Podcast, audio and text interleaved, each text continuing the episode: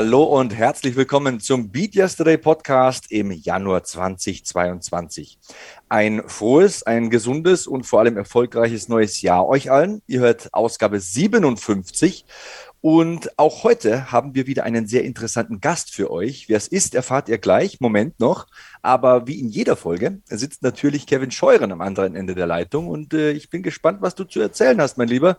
Und wie es dir so geht. Boah, mir geht's gut. Also ähm, ich bin ich bin top motiviert jetzt ins neue Jahr gestartet und freue mich auf diese Ausgabe, damit wir euch auch so ein bisschen mitnehmen können in das, was uns so beschäftigt und hoffentlich ja bei euch auch so dieses gewisse Kribbeln für 2022 auslösen können ja, dann muss ich ja keine langweilige Frage stellen, wie zum Beispiel, wie hast du Weihnachten verbracht? Wie bist du ins neue Jahr gestartet? Du klingst top motiviert, Kevin.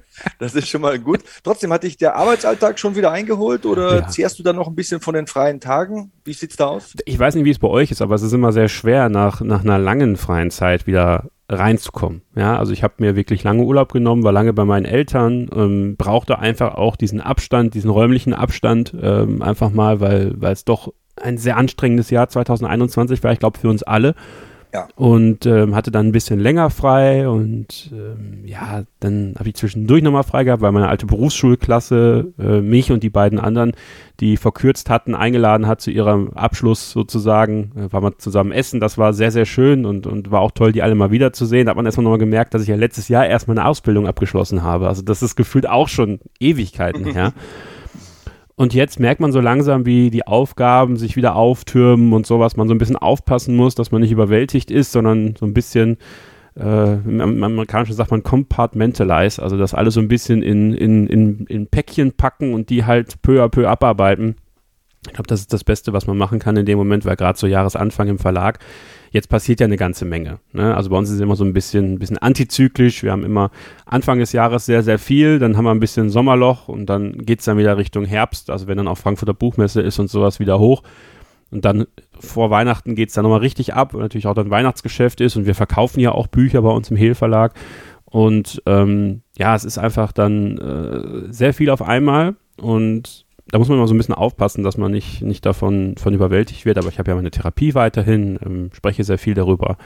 Und deswegen äh, geht das eigentlich ganz gut. Versuche mich da jetzt auch immer ein bisschen abzunabeln. Also, das ist auch ein Tipp, den ich euch geben kann. Also, sich wirklich dann auch mal dann nach Feierabend zehn Minuten zu nehmen für eine Atemübung oder eine kleine Meditation oder Yoga, was auch immer man da machen möchte. Ich weiß, du, bei dir sehe ich es ja auch in der Garmin Connect App, du bist sehr aktiv im Yoga das tut sehr gut, weil das hilft einem dann so diesen Abschluss zu finden, gerade in Homeoffice-Zeiten. Also ich bin aktuell im Homeoffice und da muss man natürlich mal so ein bisschen aufpassen, weil da Privates und Arbeit sehr verschmelzen, dass man äh, sich dann wirklich ein, ein, ein Cut-Off sucht, wo man dann nochmal den Moment hat, für 10 Minuten, 15 Minuten nur für sich ist, um dann auch in den Feierabend zu starten und sich dann darauf zu freuen, was man dann danach machen kann. Aber es ist eine Menge los ist aber auch schön. Äh, man, man hat ja einen Job und man, man bekommt Lohn und man bekommt Anerkennung und Bestätigung und das ist ja genau das, was man dann auch mal braucht. Und, und gerade in einer Zeit wie jetzt ist das sehr wichtig. Deswegen äh, möchte ich mich nicht zwingend beschweren und äh, bin einfach froh, dass ich die Möglichkeit habe zu arbeiten und äh, dass ich jetzt voll im Arbeitsleben bin. Äh, habe ich mir auch selber erarbeitet in den letzten zwei Jahren und deswegen ist das schon alles gut. Sehr, sehr gut. Witzig ist immer Anfang des Jahres kommen diese ganzen Influencer-Jäger auf dich zu, wenn du, ja, wie ich in den sozialen Medien vertreten bist. Also bei Instagram marschiere ich jetzt so auf die 20.000 Follower zu und dann wollen die dich immer für ihre Produkte gewinnen und äh, die wollen dann auch, dass du ihre Produkte dann nach außen trägst. Deswegen habe ich da jeden Tag den Posteingang voll. Aber ähm, auf der anderen Seite gibt es äh, viele positive Dinge hier bei mir. Also ich habe ähm, zusammen mit dem Flo, Shoutout an den Flo, meinem Kumpel, einen YouTube-Kanal gestartet in diesem neuen Jahr. Gestern Abend hatte ich die 50. Ausgabe meines WWE-Livestreams. War wieder mal toll, da Menschen aus der ganzen Welt zu sehen in dem Livestream. Gast war auch mega. Du kennst ihn ja, Big E, könnt ihr gerne mal reinschauen auf meinem Instagram-Kanal, wirklich ein toller Mensch. Und ja, letztes Wochenende habe ich schon wieder für The Zone kommentiert. Dieses Wochenende habe ich frei, ja, ich habe frei, stimmt. Und nächstes Woche, nächste Woche ist auch schon wieder viel angesagt. Da kommentiere ich Raw und SmackDown auf Pro7 Max. Und ich arbeite immer noch an einem Geheimprojekt. Da möchte ich in der nächsten Ausgabe vielleicht mal ein bisschen was zu erzählen. Ja, und ansonsten, du hast ja schon gesagt, mit der Garmin Connect App, da ist das ja auch immer gut sichtbar für die Außenwelt. Ich mache sehr viel Sport und versuche das auch durchzuziehen, wieder in diesem Jahr, auch im Alter von 41 Jahren. Ja, und der Gast, den wir heute haben, äh, Markus Ertelt heißt er, Schauspieler, Extremhindernisläufer, Coach und eben Buchautor. Da verbinde ich heute einfach mal meine, meine Arbeit mit diesem Podcast. Er hat bei uns im Hilfverlag äh, ein Buch veröffentlicht, 365 Tage Fitness, der ultimative Fitness Guide. Klingt erstmal wirklich hochgegriffen, aber ich kann euch sagen, und Sebastian hat das Buch auch gelesen, ähm, da ist wirklich Substanz hinter und wir lernen Markus heute kennen. Und ähm, ich für meinen Teil kann sagen, dass dieses Interview, das ist übrigens so, so etwas, was ähm, was ich, glaube ich, mit euch gemeinsam habe. Wenn wir eine längere Zeit nicht sprechen, Sebastian und ich, dann, ähm, also Sebastian hat dieses Talent, mich sehr zu motivieren. Ja, also das kann ich ja wirklich hier offen im Podcast auch sagen und ich finde das ganz toll. Wir werden auch nachher, nach dem Interview noch äh, iTunes-Bewertungen haben, die da ja genau mitgehen. Und ich finde, das ist, ist, ist halt das. Also Sebastian ist ja von uns wirklich der, der Hardcore-Sportler. Ja, der macht Jiu-Jitsu, der macht Krafttraining und ähm, ich bin ja so ein bisschen der, der Normalo, ja, der Average Joe, wie ich ganz am Anfang des Podcasts gesagt habe. Aber auch ich habe so meine Probleme. Und ähm, ich habe gemerkt, dass ich jetzt vom Spiegel stand gestern, gestern Morgen, ich bin sauer geworden. Sebastian, ich bin sauer geworden. Sauer auf mich selbst. Ich habe mich wirklich mal, wirklich selbst gegeißelt, weil 2019 habe ich 10 Kilo abgenommen. Ja, da war ich top in Form und dann diese Jahre 2020, 2021, Corona, äh, kein Fußball mehr, weil ja alles so ein bisschen mit, mit Kontaktbeschränkungen war und sowas. Und dann ist auch diese fehlende innere Motivation, habe ich wieder 12 Kilo draufgepackt. Ja, das ist, das ist Mist. Das ist wirklich Mist. Und da war ich wirklich sauer auf mich selbst. Und das darf eigentlich nicht sein. Ihr müsst aufpassen, dass ihr nicht sauer auf euch selbst werdet, weil dadurch wird es nicht besser. Weil Saurigkeit gegenüber anderen Menschen oder gegenüber euch selbst vor allem sorgt nur dafür, dass ihr noch mehr blockiert. Und dann hatte ich das Interview mit Markus und ähm, wir haben uns im Videochat gesehen dabei. Und der hat eine krasse Art, der hat eine krasse Aura. Also bei dem merkt man, der ist Coach, der ist, äh, der, der ist Schauspieler, der hat unglaubliches Charisma. Und ähm, dieses Gespräch, und ich hoffe, euch geht es da draußen genauso, wenn ihr genau auf derselben Situation äh, seid, oder in derselben Situation seid, in der ich bin, dass wenn ihr dieses Interview hört und ihr merkt richtig, wie das durch eure Kopfhörer dann in euch reingeht und dass ihr dann Bock habt, was zu machen. Ähm, und genauso geht's mir. Ich habe mir vorgenommen, ich mache jetzt dieses Wochenende nochmal, also ich mache den, den, den, den Abschied von meinem, von meinem 2020 21er ich, sage ich mal, so von meinem Ding. Und ab Montag, ich suche mir ein Gym, ich, ich pack's nochmal an, weil äh, ich habe festgestellt, Sebastian, als ich mich in dem Spiegel angesehen habe, eigentlich habe ich alle Anlagen, ähm, einen richtigen Biestkörper zu haben. Wirklich. Also ja, das merke ich auch immer wieder. Ich bin groß, ich bin, ich bin schon von Haus aus so ein bisschen, bisschen bulky. Also, so, also ich weiß, dass ich es in mir habe. Und ähm, es gibt so Phasen, es gab so Phasen in meiner Jugend, da hat man es dann auch gesehen und dann, dann hat es wieder nachgelassen. Und das möchte ich aus mir rausholen. Ich möchte 2022 und das ist mein, nicht mein Vorsatz, es ist mein Versprechen an mich selbst. Ich möchte das Maximum aus mir herausholen und ich möchte so dieses Biest in mir mal erwecken. Ich möchte mal sehen, wozu ich in der Lage bin, was ich leisten kann, bis Ende des Jahres zu erreichen. Da werde ich euch hier im Podcast auch mitnehmen. Ähm, da werde ich auch Sebastian äh, die Fotos schicken, die kann er dann vielleicht auch auf seiner Instagram-Seite äh, teilen, ähm, wenn er möchte. nicht unter Druck. nee, aber, aber ich, ich finde, ich möchte das ja nutzen und, und dieses Interview mit Markus, also das hat mir extrem viel gegeben und auch mit Markus werde ich in, Kontakt bleiben. Jetzt nicht im, im Coaching-Sinne, denke ich mal, aber ähm, dadurch, dass wir eh im Verlag miteinander arbeiten, ähm, passiert das so oder so. Aber ich, ich, ich werde dich mit Fragen bombardieren, ich werde ihn mit Fragen bombardieren. Ich möchte wirklich das Beste aus mir rausholen und vielleicht kann dieses Interview euch da draußen ja genauso motivieren wie mich und das, das wäre herausragend, weil ich glaube, wir sind alle in der Lage, noch mehr aus uns rauszuholen. Ähm, und wir, wir sollten das auch wieder machen. Und deswegen möchte ich damit starten und ich habe richtig Bock drauf, Sebastian. Ich hoffe, dass diese Motivation lange anhält. Ich werde wahrscheinlich dich auch mal voll jammern, äh, wie wenig Motivation ich habe. Da, da, bitte ich dich dann rum, mir auch klar zu sagen, Alter, halt die Fresse jetzt und äh, geh ans Eisen. Ne, wirklich jetzt. Also ich glaube, das brauche ich halt manchmal auch. Vielleicht ist es auch das, dass ich das manchmal brauche, diesen Arschtritt. Und ähm, ja, deswegen, also ich freue mich riesig darauf, dass ihr gleich dieses Interview hören dürft und äh, ich hoffe, dass es, dass es euch genauso motiviert wie mich. Also Ja. So ein sackstarker Einstieg in den Podcast gefällt mir total ja. hier, deine Brandrede. Ja, wirklich. Ich höre einfach nur zu und grinse hier so breit äh, von Ohr zu Ohr, als hätte ich so einen Reißverschluss im Gesicht. ähm, ich glaube, du bist so ein Mensch, der Dinge auch überdenkt, ja. der viel in seinem Kopf stattfinden lässt, was gar nicht da ist. Ich meine, wenn man so einen Begriff nehmen wie Angst, natürlich versteht jeder, was Angst ist, aber was ist denn Angst eigentlich? Angst kann man ja nicht anfassen. Angst ist nicht da.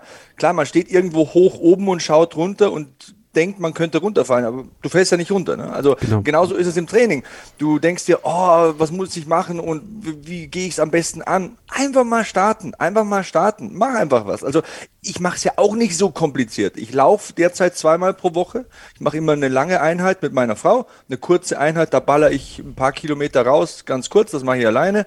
Das äh, track ich dann meistens mit meiner Garmin Mark. Da habe ich tatsächlich auch festgestellt, da gibt's auch Unterschiede, wann ich welche Garmin-Uhr benutze, weil die trackt halt sehr viel und den Puls und dein Leistungsniveau und dein VO2 Max und so weiter und so fort. Und dann mache ich halt zweimal in der Woche Krafttraining äh, da benutze ich dann die äh, Garmin Legacy Series First Avenger, weil die ist ein bisschen leichter, die stört mich nicht beim Krafttraining, hat nicht so viele Funktionen, aber ist dafür besser geeignet.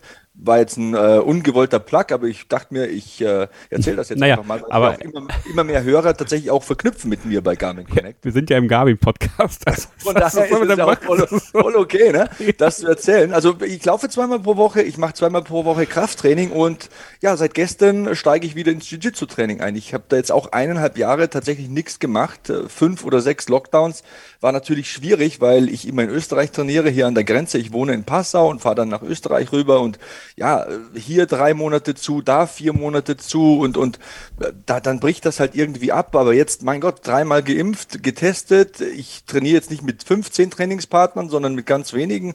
Ich merke halt, wie mir das mental so unglaublich gut tut. Deswegen möchte ich das 2022 äh, einbauen. Und ja, zum Gast hast du ja fast schon schon alles erzählt, was an Motivierendem da im Raum steht. Also Markus Ertelt, äh, zunächst mal danke. Ist ja ein extremer Vorteil, wenn man jemanden hat, der in einem Verlag sitzt und solche Gäste an Land ziehen kann.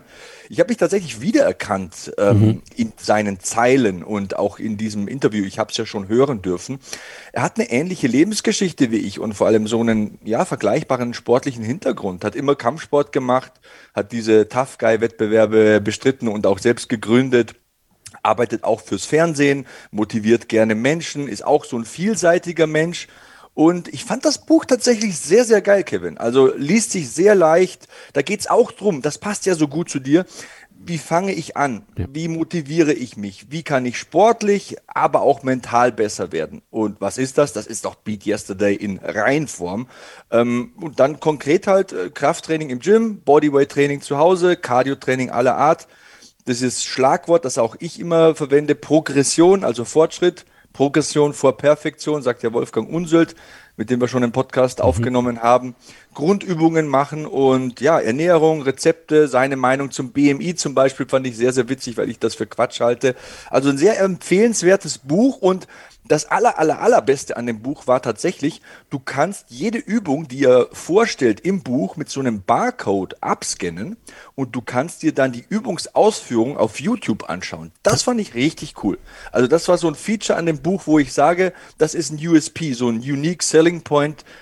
Das hat das Buch. Ja, da, da, also da, da möchte ich mich einfach mal an dieser Stelle auch selbst loben. Das ist so ein bisschen auf meinem Mist gewachsen tatsächlich. Ähm, aber nicht in Bezug auf Markus jetzt, sondern in einem früheren Buch von uns. Ähm, bin ich irgendwann auf die Idee gekommen, dass es doch äh, eigentlich ein ganz cooler Bonus wäre, wenn man vom Autor so ein paar äh, Statements noch hat, die man dann einfach abrufen kann. Das haben wir mit Sebastian Jacobi gemacht, dem, dem Quizgott von Gefragt gejagt. Und ähm, das wurde dann so ein bisschen weitergesponnen und dann halt auch äh, bei Markus gemacht. Und ähm, Markus hatte da richtig Bock drauf und das ist tatsächlich, finde ich, ganz wichtig, weil ich habe ja nicht immer die Möglichkeit, wenn ich jetzt, ähm, also ihr habt ja auch Pläne in diesem Buch, das ist das Schöne, ihr könnt es kopieren und dann könnt ihr Buch führen. Das wird auch ein Thema sein, Buch führen beim Krafttraining. Das habe ich persönlich, Sebastian, noch nie gemacht, damit werde ich jetzt mal anfangen dann auch. Äh, vielleicht bin ich auch manchmal einfach zu unstrategisch da dran gegangen, als ich meine verschiedenen Gym-Abenteuer hatte. Ähm, jedenfalls haben wir dann äh, auch mit Markus gesprochen, ob es für ihn möglich wäre, so kleine ähm, How-To-Videos zu drehen. Also wirklich sind ganz, ganz kurz, aber ich glaube sehr effektiv, weil äh, die sind von ihm dann auch noch ein bisschen mit einem Voice-Over übersprochen, so worauf ihr achten müsst, weil ich glaube, das kann nochmal helfen. Man ist ja eh oft mit seinem Handy auch im, im Gym oder sowas. Also vielleicht, wenn man dann nochmal sich eine Seite kopiert für Klimmzug zum Beispiel. Also ich äh, muss Klimmzug, glaube ich, auch selber erstmal lernen. Dann gibt er dir, du gibst den QR-Code, kopierst es am besten mit und dann kannst du es dir angucken, wie er es macht. Und ähm, ich finde, das ist wirklich äh, tatsächlich was sehr, sehr Wertvolles, weil dann, dann muss man nicht nur lesen, weil ich glaube, was Visuelles zu haben, zu sehen, wie es ausgeführt wird, ist äh, unglaublich wichtig. Deswegen bin ich da total froh drüber, dass er da auch so spontan dabei war und das gemacht hat. Also ähm, ja, schön, dass es so, dass, dass du das so als, als äh, USP ansiehst. Finde ich gut. Ähm, kleiner Lifehack zum Thema Klimmzug. Ähm, Klimmzug kann jeder lernen. Einfach auf eine Box stellen oder auf eine Erhöhung und in der absolut höchsten Phase des Klimmzuges, also wenn man ganz rangezogen ist, wenn die Stange am nächsten ist quasi, da beginnen und langsam, langsam, langsam, langsam ablassen. Am besten 15 bis 30 Sekunden ablassen. Wenn man das okay. kontrollierte Ablassen beherrscht im Klimmzug, dann klappt auch irgendwann der erste und nach dem ersten kommt der zweite und der dritte und der vierte und dann stagniert es und dann kommt das Zusatzgewicht, um sich da wieder zu steigern. Also das ist so ein Lifehack-Tipp und allgemein würde ich mal sagen, beim Krafttraining, wenn du anfängst, nimm dir nicht zu viel vor. Mhm. Mach vier, höchstens fünf Übungen am Anfang keine Ahnung, Squat, Klimmzug hast du gesagt, Bankdrücken, Schulterdrücken, das reicht eigentlich schon. Wenn du Bock hast, mach noch ein bisschen was für die Arme, damit du irgendwie was machen kannst, was nicht im Plan steht, wo du einfach nicht dich immer an Strukturen halten musst.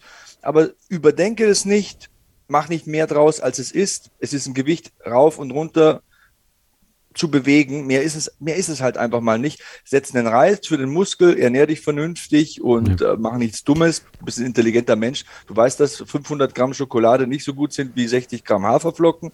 Ähm, und ja, geh ran an die Sache und ich glaube da an dich. Und äh, hey, das ist wie, das ist ein cooles Thema für dieses Jahr im Podcast. Das ist echt ein cooles Thema. Ernährung ist auch noch so ein, so ein wichtiger Faktor bei mir. Da habe ich es auch sehr schleifen lassen, muss ich ehrlich sagen. Äh, also ich nehme mich ja eigentlich grundsätzlich vegetarisch-vegan. Und ähm, habe es aber trotzdem mit Süßkram sehr, sehr, sehr äh, hart getrieben letztes Jahr.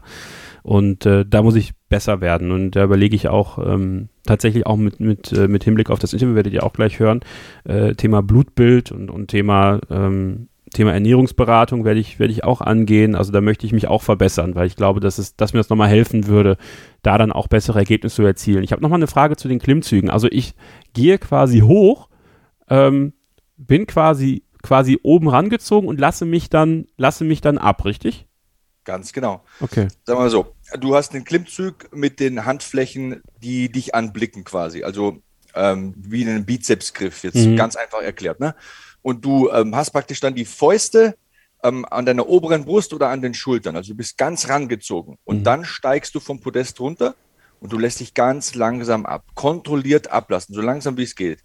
Wenn es am Anfang fünf oder zehn Sekunden sind, ist, ist okay. 15 bis 30 Sekunden wären ideal. Wenn du das kannst, kontrolliert, dann kannst du auch einen Klimmzug. Und ganz wichtig auch immer, nicht diese Ruckel-Klimmzüge machen, äh, die man in den Fitnessstudios sieht von diversen äh, Menschen, die da ein bisschen hyperaktiv wirken an der Stange.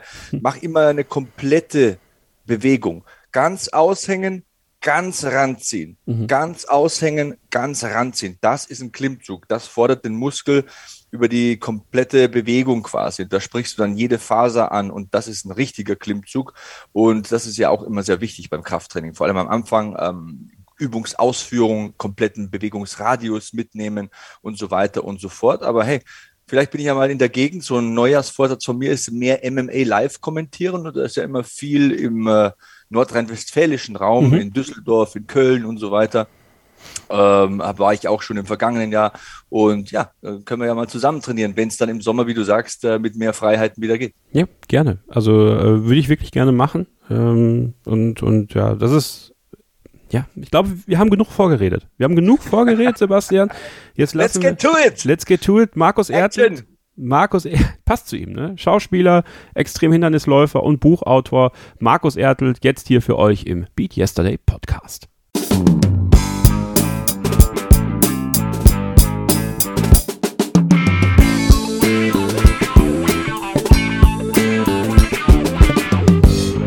Wir sind zurück im Beat Yesterday Ausgabe Nummer 57 im Januar 2022 und das neue Jahr, das beginnt immer bei eigentlich jedem von uns und jedem von euch mit guten Vorsätzen. Ja, weniger trinken, weniger rauchen, am besten alles sein lassen, sich gesund ernähren und mehr Bewegung. Und äh, ich habe mir heute einen Gast eingeladen, auf den ich mich sehr freue, weil es ist ein sehr vielseitiger Gast. Der Mann ist nicht nur Sportler, aber er hat äh, sehr viel Verständnis vom Sport, von Ernährung, von der Art und Weise, wie wir selber auch unseren eigenen Schweinehund überwinden können. Und äh, er hat ein Buch geschrieben, 365 Tage Fitness, der ultimative Trainingsguide, erschienen im Hehl Verlag. Ende Januar äh, erscheint das Ganze, je nachdem, wann ihr es hört, ist das Ganze natürlich auch schon erschienen, wenn ihr es jetzt Anfang Februar hört. Markus Ertelt ist da. Hallo Markus. Freue mich sehr, heute dabei zu sein. Ja, ich freue mich auch, dass du da bist. Erstmal die wichtigste Frage, wie immer aktuell, wie geht's dir? Mir geht's gut, kann mich nicht beklagen. Also äh, bin ruhig ins neue Jahr gekommen, habe heute Morgen schon Sport gemacht. Also wirklich, äh, mir geht's mir, mir geht's wirklich gut. Wie ist dein wie ist dein Tagesablauf so? Also erzähl uns doch mal so ein bisschen. Wir wissen ja von von Sebastian, der steht früh auf, der ist schon früh in seinem Home Gym, der ist schon früh am Laufen. Äh, wie sieht so dein Tagesablauf aus? Ich habe jetzt nicht unbedingt den klassischen gleichen Tagesablauf jeden Tag. Das ist bei mir tatsächlich immer ein bisschen unterschiedlich, je nachdem, welches Projekt ich gerade am Start habe, ob ich laufe, äh, gerade mehr mit, mich mit Sport beschäftige oder eben mit Drehen oder mit irgendwas anderem. Aber eins habe ich gemeinsam mit ihm, ich stehe morgens früh auf und versuche auch immer direkt morgens meinen Sport schon zu machen, bevor ich irgendwas esse oder bevor der Tag groß angefangen hat, direkt einen Haken dran zu setzen ist ja, äh, streiten sich ja auch die Geister, Sport auf äh, nüchternem Magen, ähm, ist doch eigentlich, aber wenn wir schon mal so ein bisschen vorausgreifen auf das, was kommt, eigentlich so die beste, gerade wenn man abnehmen möchte, doch beste Fettverbrennung, weil da wird doch eigentlich alles das angezapft, was wir eh schon auf den Hüften haben, oder? Ja, ja und nein. Also da, da streiten sich etwas die Geister oder scheiden sich die Geister. Ich mache es, weil ich es mir angewöhnt habe, weil ich auch äh, im Prinzip nach Intervallfasten lebe, also 16 zu 8. Nicht, weil, weil das irgendwie für mich perfekt ist, für, um abzunehmen oder die Figur zu halten, sondern weil es zu meinem Leben am besten passt und weil ich so am zufriedensten bin. Ähm, beim nüchtern Training gilt immer, man sollte damit nicht direkt anfangen, wenn man damit keine Erfahrung hat. Und vor allen Dingen sollte man da unterscheiden. Wenn ich jetzt eine, eine leichte, kleine Einheit habe, wo ich einfach nur laufen gehe, perfekt, das kann man nüchtern machen. Wenn ich selber schwere Gewichte hebe, dann schaue ich auch schon, dass ich eine kleine Portion Haferflocken gegessen habe oder irgendwelche äh, Kohlenhydrate vorneweg, dass ich einfach genug Saft habe, um auch wirklich Reize zu setzen. Muss man ausprobieren, aber man muss es auch gar nicht tun. Ja? Am Ende des Tages ist entscheidend die Kalorienbilanz. Da kommen wir nachher auch nochmal zu. Definitiv, kommen wir auf jeden Fall. Ich habe mir bei dir die vier Säulen des Markus Ertelt aufgeschrieben und ich bin gespannt, äh, was du zu all diesen Säulen heute zu erzählen hast. Es gibt Markus Ertelt, natürlich abseits vom Familienmenschen, aber über den können wir auch noch sprechen. Es gibt Markus Ertelt, den Schauspieler, ja, das ist ein wichtiger Teil deines Lebens. Dann mhm. gibt es Markus Ertelt, den extrem Hindernisläufer, der äh, auch ja, äh, ganz eigene Rennen gegründet hat, mitgegründet über die werden wir heute sprechen. Dann gibt es Markus Ertel, den Coach, ja, also wie äh, hilfst du anderen Leuten, äh, ein besseres Ich zu erreichen sozusagen, Beat Yesterday ist unser Motto auch zu leben. Und natürlich Markus Ertel, den Buchautor, äh, darüber werden wir heute sprechen. Ich möchte aber mit dir äh, beginnen mit Markus Ertel, den Schauspieler. Ja, ähm, du bist 43 Jahre jung, ja, wie man immer so schön sagt. Auch ähm, schon. Auch schon, ja, aber man sieht sie nicht an. Also wenn ich mit 43, ich habe ja noch 13 Jahre bis dahin, wenn ich dann so aussehe wie du, dann äh, werde ich auch nochmal Schauspieler, glaube ich. Nein, Spaß beiseite. ähm, Danke, den, den Satz habe ich heute tatsächlich schon mal gehört. Also ja. deswegen bin ich heute auch so gut drauf. Sehr gut. Ähm, wie kam es bei dir zur Schauspielerei? Ähm, wie es dazu kam. Also die Idee hatte ich tatsächlich schon sehr früh, äh, früh als äh, als Kind kann man schon sagen. Ich bin äh, in den ersten vier Jahren auf der Waldorfschule gewesen, bin sehr früh in Kontakt gekommen mit Theaterspiel, stand auf der Bühne und habe tatsächlich für mich festgelegt, in der vierten Klasse, Mama, Papa, wenn ich groß bin, dann möchte ich Schauspieler werden. Ich möchte auf der Bühne stehen. Und äh, die Idee habe ich nie verloren. Natürlich wusste ich nicht, was das alles bedeutet. Ähm, habe nach dem Abi noch ein bisschen äh, gejobbt auf dem Bau, war in den USA und dann habe ich mein Studium tatsächlich mit der Schauspielerei verbracht und habe mich dann auch für diesen Weg entschieden. Du hast gesagt Bühne, aber wenn wir jetzt mal so ein bisschen auf deine Vita gucken, deine schauspielerische Vita, dann ist da äh, sehr viel Leinwand und Bildschirm. Also was ist mit der Bühne passiert?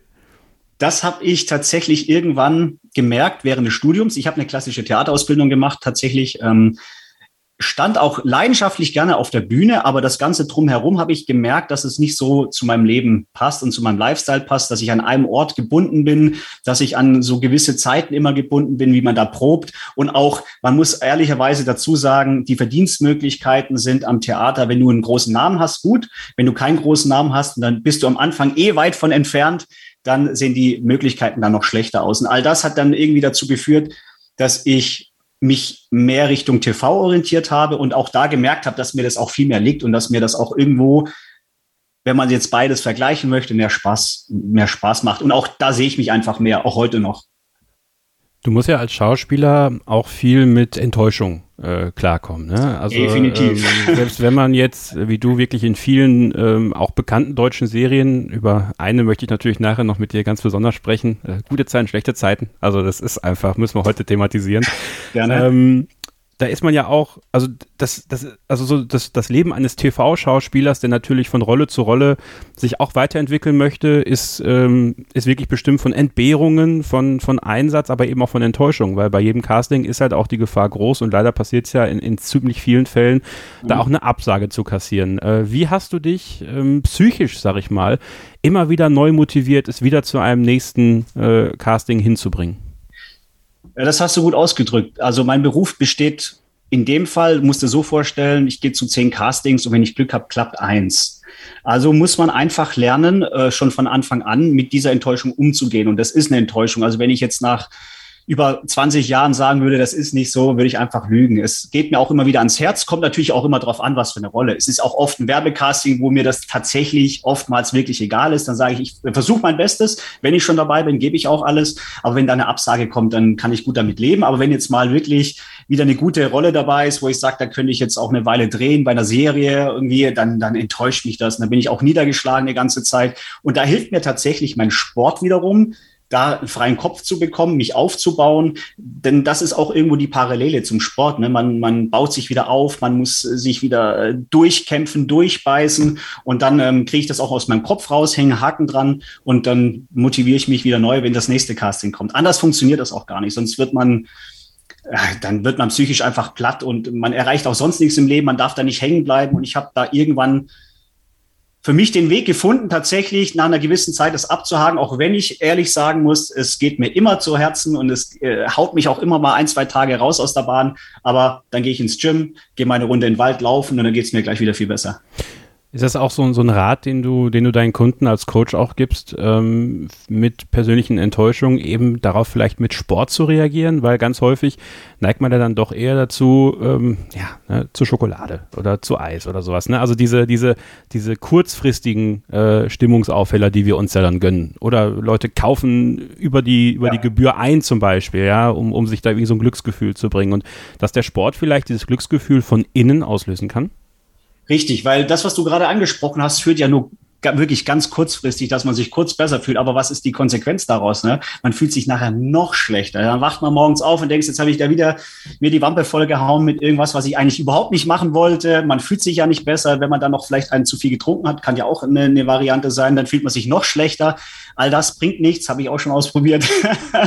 da gehst du lieber raus in den Wald. Das muss ja nicht immer irgendwelche extreme Sportarten sein. Es reicht ja manchmal auch aus, wenn ich 45 Minuten spazieren gehe. Am besten da, wo kein Mensch ist frische Luft tanken, kommt man wieder auf neue Gedanken und äh, kann sich dann auch wieder neu ordnen. Denn eine Sache, die ist auch wichtig, nochmal zum Thema Schauspielerei, diese Dinge sollte man nicht persönlich nehmen. Ich weiß, das ist sehr schwer, weil du stehst ja auch als Schauspieler persönlich da.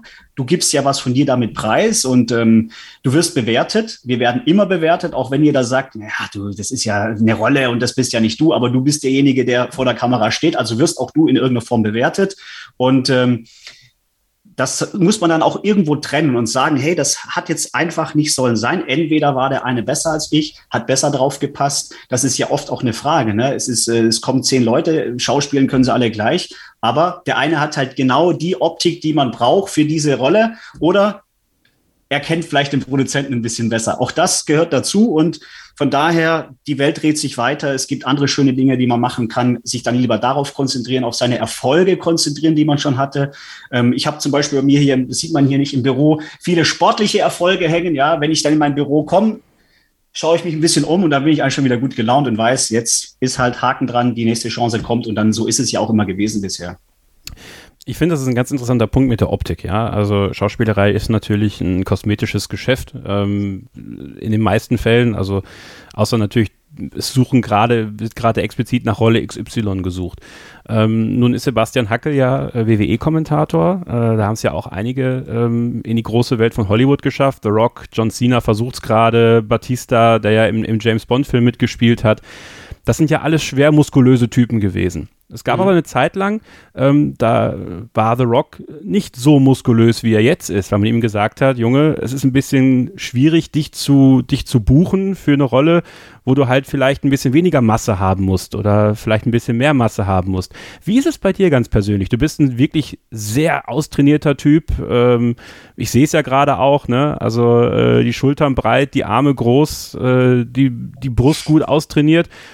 Gab es da auch schon mal den Fall, dass sie dir gesagt haben, ähm, ja, Herr Ertelt, Markus, ist ja schön und gut, dass du dich hier jetzt vorstellst, aber äh, du bist zu breit für die Rolle? Da hast du ein gutes Thema angesprochen. Das ist auch der Unterschied vielleicht äh, zu Deutschland in den USA, dass man da einen ganz anderen Blickfeld auch drauf hat und es gibt ganz andere Rollen. In der Regel ist es so, und das habe ich viele Jahre auch so gemacht, ich habe mich versteckt tatsächlich. Also ich, äh, wenn, das sieht jetzt ein bisschen voluminöser aus, als es vielleicht ist, ja. Ähm, wenn ich ein Jackett anziehe zum Beispiel, mir passt tatsächlich 48, 50, glaubt mir mal keiner, aber wenn ich es dann drüber habe, passt es in der Regel aus, ist jetzt Slimfit. Ähm, ich habe es versucht zu verstecken, weil das sagt dir keiner ins Gesicht. Äh, Junge, du bist zu durchtrainiert. Mhm. Ja, das sagt dir keiner. Aber offensichtlich passt das nicht immer in die Filmlandschaft oder zumindest nicht da rein, was sich die Produzenten oder die Redakteure denken. Ich persönlich sehe das anders. Mittlerweile bin ich da auch entspannter und kann damit umgehen, weil es ein Teil von mir ist. Und ich sag mal so, das unterscheidet mich von 99 Prozent meiner Kollegen in meinem Alter. Und wer weiß, vielleicht wird es ja doch noch irgendwann zur Waffe. Aber es, ich bin da auch realistisch. Das ist jetzt nicht unbedingt so ein deutsches Ding, dass man da einen durchtrainierten äh, Kopf zum Beispiel in den Tatort ansetzt. Da siehst du dann eher die abgehalfterten Kettenraucher mit mhm. irgendeiner bösen Vergangenheit. Ja, das bin ich halt nicht. Aber wer weiß, vielleicht ändern sich ja noch die Zeiten. Oder ich werde ja auch noch älter. Vielleicht, vielleicht passiert mir das ja noch, ja. Spielst du, spielst du lieber den Guten oder lieber den Bösen? Ja, es ist schon schwer zu sagen. Am liebsten spiele ich die Bösen, ja. Das, äh, wenn man mich kennenlernt, so, die meisten denken immer, ja, das passt doch gar nicht zu dir, bist doch äh, ein netter Kerl. Aber wenn man mich nicht kennt und ich gehe zum Casting, dann denken die immer das Gegenteil. Das ist so ein arroganter Fuzzi, äh, durchtrainierter Vogel, ne? vielleicht auch ein bisschen Kampfsport, aber äh, ich mache das tatsächlich ganz gerne, den Bösen zu spielen. Wenn du dich so auf so ein Casting vorbereitest, ne, und du bekommst äh, Text zum Lernen, du, du gehst ja quasi dann schon nicht mehr als Markus Ertel zu diesem Casting, sondern als die Person, äh, die du gerade spielst. Also wie, äh, wie ist so eine Vorbereitung für dich äh, vom Moment, wo du das Skript bekommst oder wo du, wo du halt das bekommst, was du mitbringen sollst, hin zum Casting selbst? Ja, ich krieg die Anfrage, dann lese ich mir das erstmal durch und entweder freue ich mich riesig oder ich denke, oh nein, nicht schon wieder sowas. Und dann überlege ich mir kurz, ähm, passt das zu mir? Das mache ich mittlerweile. Kriege ich das irgendwie hin? Oder ist das Perlen vor die Säue, wo ich ganz genau weiß, ich bin da jetzt zwar eingeladen, aber ich spiele da nur eine Randfigur und ähm, da lohnt sich dann der Einsatz nicht für mich. Ja, ich muss auch schon ein bisschen abwiegen, wie viel Zeitansatz gebe ich. Aber wenn ich sage, ich gehe hin, dann bin ich auch immer top vorbereitet. Das ist ganz, ganz wichtig für mich. Also ich kriege äh, in der Regel eine Anfrage, habe ich Zeit oder habe ich keine Zeit? Dann kommt ein Rollenprofil, dann schaut man sich das Rollenprofil an, dann mache ich mir natürlich sofort meine ersten Gedanken, wie jeder, der ein Buch liest ähm, lese ich das durch und dann äh, fantasiere ich, was könnte dazu passen. Habe ich vielleicht schon mal was Ähnliches irgendwo gesehen? Habe ich vielleicht schon mal was Ähnliches gespielt? Was will ich jetzt anders machen? Und wenn dann der Text kommt, ähm, ich bin jemand, der sich erstmal voll auf den Text einschießt, dass der einfach sitzt. Ähm, das ist für mich wichtig, dass ich Sicherheit habe. Äh, und dann bastel ich auch an der Rolle. Dann ne? schaue ich, was kann man zeigen. Ne? Wir haben ja nicht viel Zeit, kommt auch immer auf, auf die Produktion an. Und dann hast du deine fünf bis zehn Minuten, wo halt, ich sag mal, auf den Punkt alles passen sollte. Äh, und da mache ich mir dann die Gedanken, wo kann ich welche Akzente setzen, vielleicht auch über die Klamottenauswahl, Frisur, Bart, nicht Bart, etc., solche Geschichten.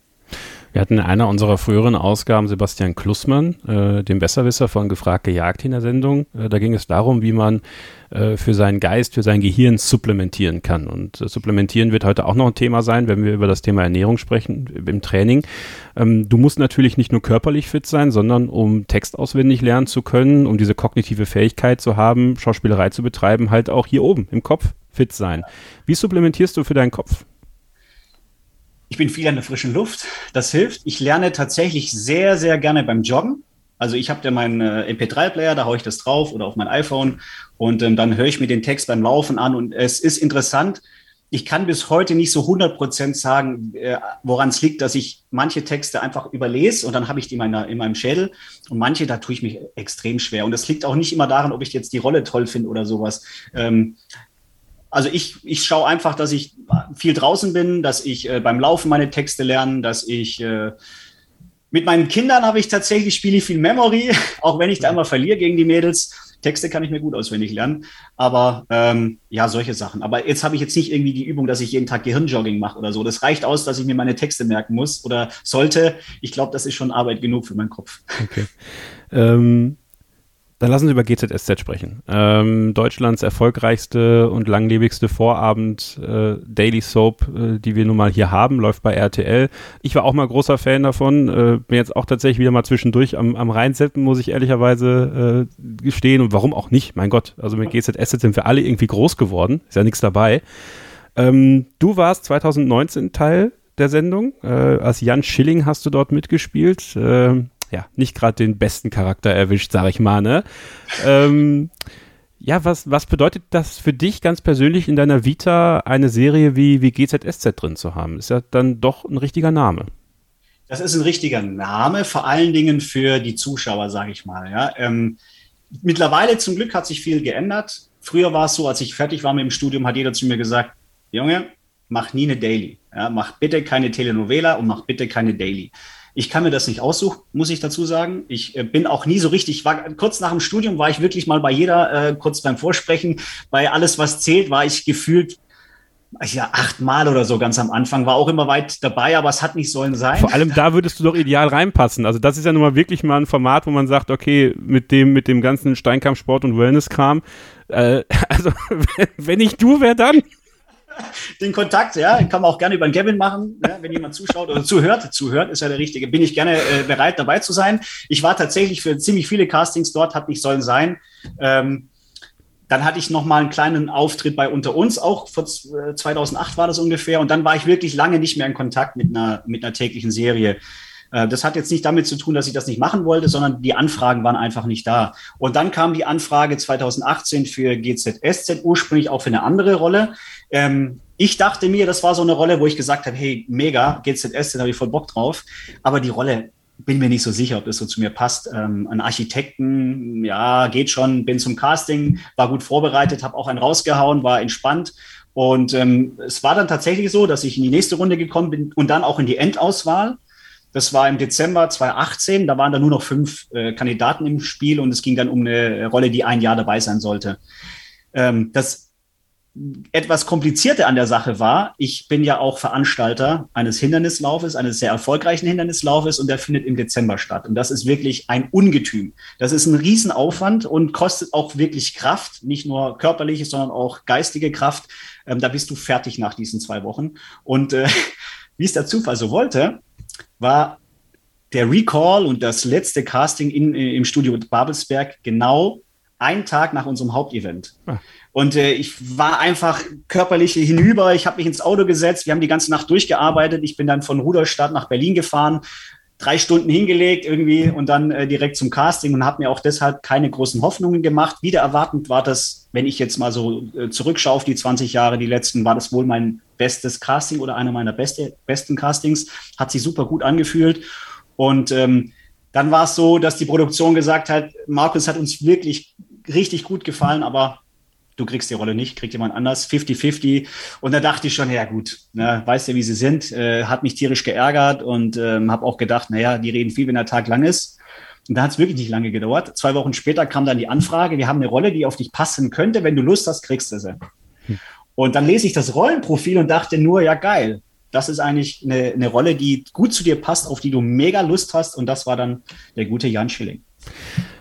Wie war das Leben am GZSZZ so? Also ähm, es ist eine Daily Soap, es ist, äh, es ist jede Menge Druck drauf. Also je, man liest ja auch viele Interviews von, von Schauspielern, die wirklich jahrelang dabei sind. Also man hat halt wirklich wenig Zeit, äh, da, die man nicht am Set ist. Ja, also es, natürlich sind einige mal im Urlaub, aber es muss ja trotzdem wirklich für jeden Tag was gedreht werden. Es gibt keine Pausen. Ähm, war das auch eine, eine anstrengende Zeit für dich, da, da wirklich so hart zu arbeiten? Wenn ich ganz ehrlich bin, ich habe das echt genossen. Also ich hatte an, anfangs ein bisschen Bammel, ob ich das hinbekomme, auch dass man einfach jeden Tag eine Folge dreht und wie man da auch aufgenommen wird. Ne? Man hört halt immer nur so und so ist es dort und dann war ich dort und ich hatte bis dahin nur tatsächlich Gutes gehört von anderen Kollegen und es war auch so. Also das ist ähm, eine richtig tolle Gemeinschaft, da funktioniert alles. Es ist jetzt nicht so ein Riesenstudio, ähm, egal ob man jetzt ins Kostüm schaut oder ähm, in die Produktion, das geht alles Hand in Hand. Äh, man geht sehr gut miteinander um. Das finde ich wirklich toll. Es ist gut geplant, auch schon vorausschauend geplant. Also ich kann wirklich zwei, drei Wochen vorausschauen, was gedreht wird. Und ähm, ich kriege die Drehbücher rechtzeitig äh, und die Stimmung am Set top. Ne? Man arbeitet ja auch in zwei Teams. Das eine ist das Studioteam, das andere ist das Außenteam. Und so ist das auch absolut in Ordnung. Und ähm, ich sag, man dreht da so 12, 13 Minuten pro Team. Und das kann man auch gut schaffen vom Pensum. Alle Kollegen sind gut vorbereitet da, ich meine, das ist ja auch der Unterschied jetzt, wenn man einen, einen Film dreht draußen oder einen Tatort, ne, dann muss immer Kamera, Licht, alles muss eingestellt werden. Du hast ja die riesen Vorteile, dass relativ zügig alles verändert wird, weil es einfach schon steht. Ähm, und da kann man auch trotz alledem gute Performance bringen, wie ich finde. Das sind tolle Kollegen. Ähm, es war eine großartige Zeit und ich muss auch sagen, ich war dann schon so ein bisschen mit dem weinenden Auge, als ich gelesen habe, dass ich äh, über den Jordan gehe ähm, und äh, habe da nur tolle Erinnerungen dran.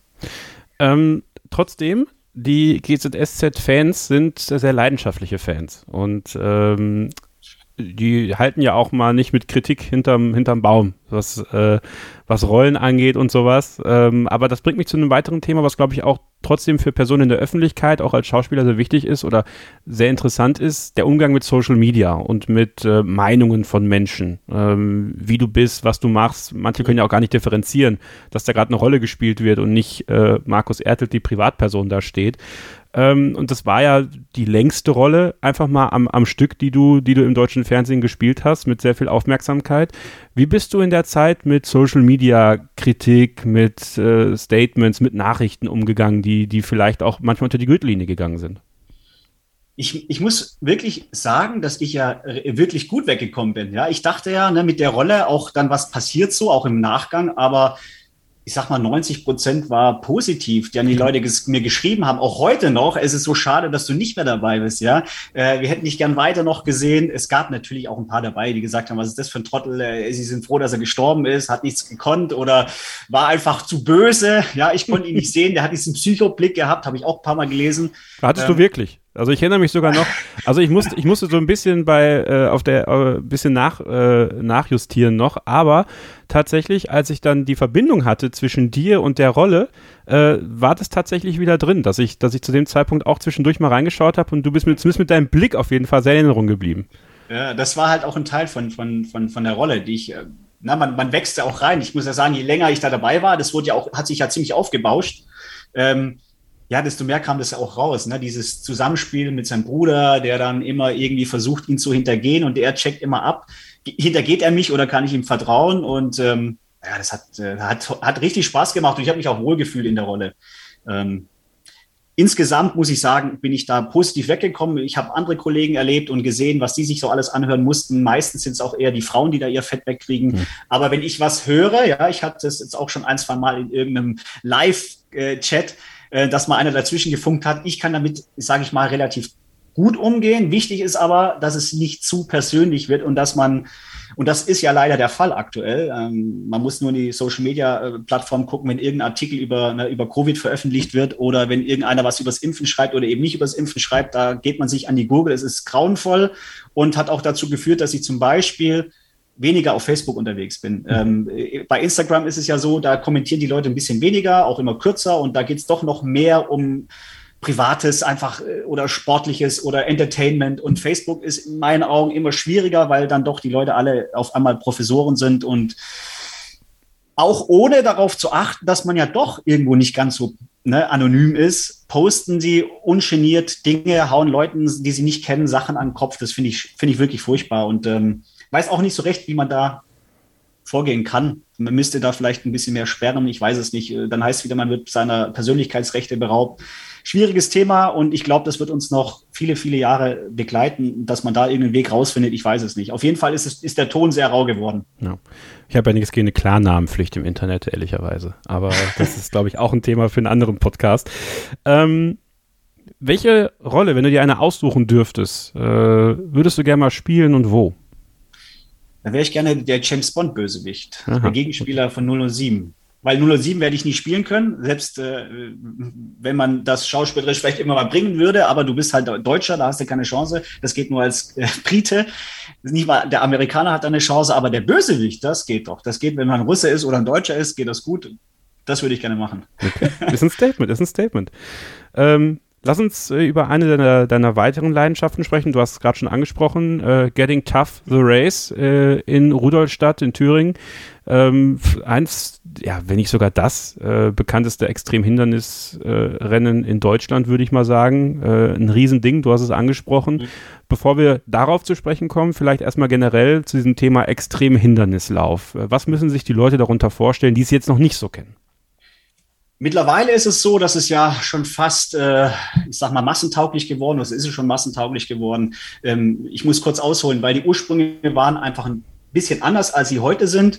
Ähm, viele Leute kennen den Tough Mudder. Spartan Race zum Beispiel ist ja auch eine Weltmarke geworden. Ähm, ursprünglich gab es ein Rennen, das war der Tough Guy in England, die gibt es seit 1987 und der war wirklich, wie der Name schon sagt, echt ein hartes Brett erst äh, letzte äh, Januarwochenende in England, Bedingungen immer irgendwas zwischen minus drei plus fünf Grad, Regen, Schnee und ähm, Laufen mit sehr vielen militärischen Hindernissen in Kombination mit Wassereinheiten. Also man musste immer wieder irgendwelche Bäche durchqueren, teilweise schwimmen etc. Und ähm, das habe ich kennengelernt 2002 und dann noch mal ein bisschen intensiver ab 2009 und da habe ich irgendwie Fieber, da habe ich äh, Lunte gerochen, das hat mir Spaß gemacht, da wurde ich einfach nochmal auf ein ganz anderes Level gebracht, für mich persönlich. Ne? Das war einfach nicht nur rausgehen, im Wald laufen und wer ist der Schnellste, sondern es kamen eben diese Hindernisse dazu, die äußeren Bedingungen, dass man eben friert, die ganze Zeit friert und einem kalt ist und man trotzdem irgendwie klarkommen muss damit. Äh, das hat mich sehr fasziniert und da bin ich auch viele Jahre hängen geblieben bei der Sportart beim Hindernislaufen. Jetzt, das hat sich dann so 2011, 12 immer weiter dahin entwickelt, dass es auch Läufe gab im Sommer, im Frühling, im Herbst, ähm, Einsteigerläufe mit fünf Kilometern, mit relativ einfachen Hindernissen, bis hin zu Ninja-Läufen kann man das ja auch schon fast nennen, so diese äh, Ninja Warrior Art, dass man wirklich sehr technisch unterwegs ist. Und ähm, wir sind eher im Bereich Tough Guy unterwegs, noch ein bisschen Oldschool. Wichtig ist uns, dass es auch ähm, die äußeren Faktoren eine Herausforderung sind. Wir sind im Winter draußen im Dezember, haben sehr viel Wasser dabei. Ähm, das ist vielleicht uns auch, was uns noch unterscheidet zu, zu vielen anderen.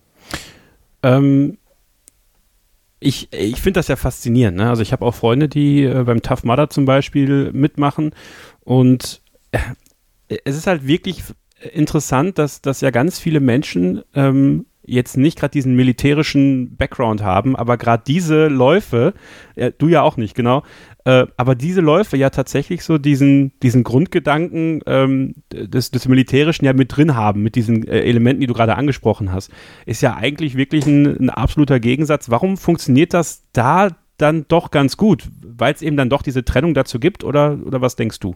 Ich genau, ich denke, das ist die Trennung und es ist einfach ein Aussteigen aus seinem normalen alltäglichen Leben.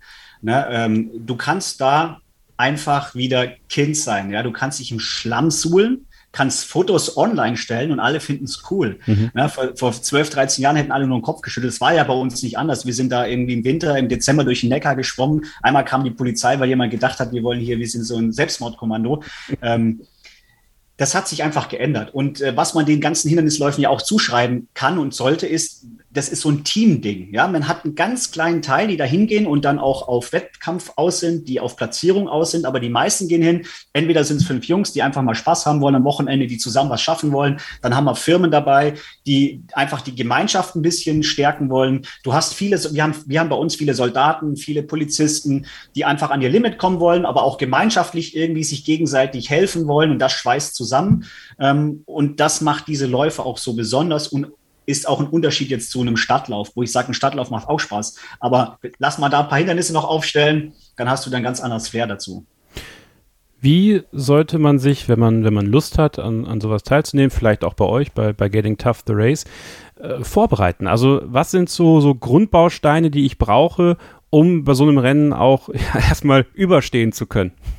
Wie gesagt, die Frage ist immer, was ist dein Anspruch? Ja, wenn du einfach nur durchkommen willst, dann reicht's, wenn du einfach ein bisschen hobbymäßig Sport machst. Mehr ist es tatsächlich nicht. Also wenn du regelmäßig laufen gehst und du machst jetzt einen 10 Kilometer äh, Sparten Sprint mit oder bei uns im Sommer zum Beispiel, wir haben ja auch einen Sommerlauf in Oberhof, ähm, Getting Tough Five Elements, da haben wir eine kurze Strecke mit neun Kilometer, die ist anspruchsvoll, weil wir sehr viele Höhenmeter haben, aber das kommt ja immer darauf an, welche Geschwindigkeit du an den Tag legst. Wenn du jetzt sagst, ich probiere das jetzt einfach mal aus und du gehst das sehr gechillt an, dann kommst du auch irgendwann an. Äh, die Frage ist halt wann. Aber wenn das keine Rolle für dich spielt, einfach mitmachen, es macht riesen Spaß. Also du musst dich jetzt da nicht Monate, Jahre lang darauf vorbereiten, um da durchzukommen.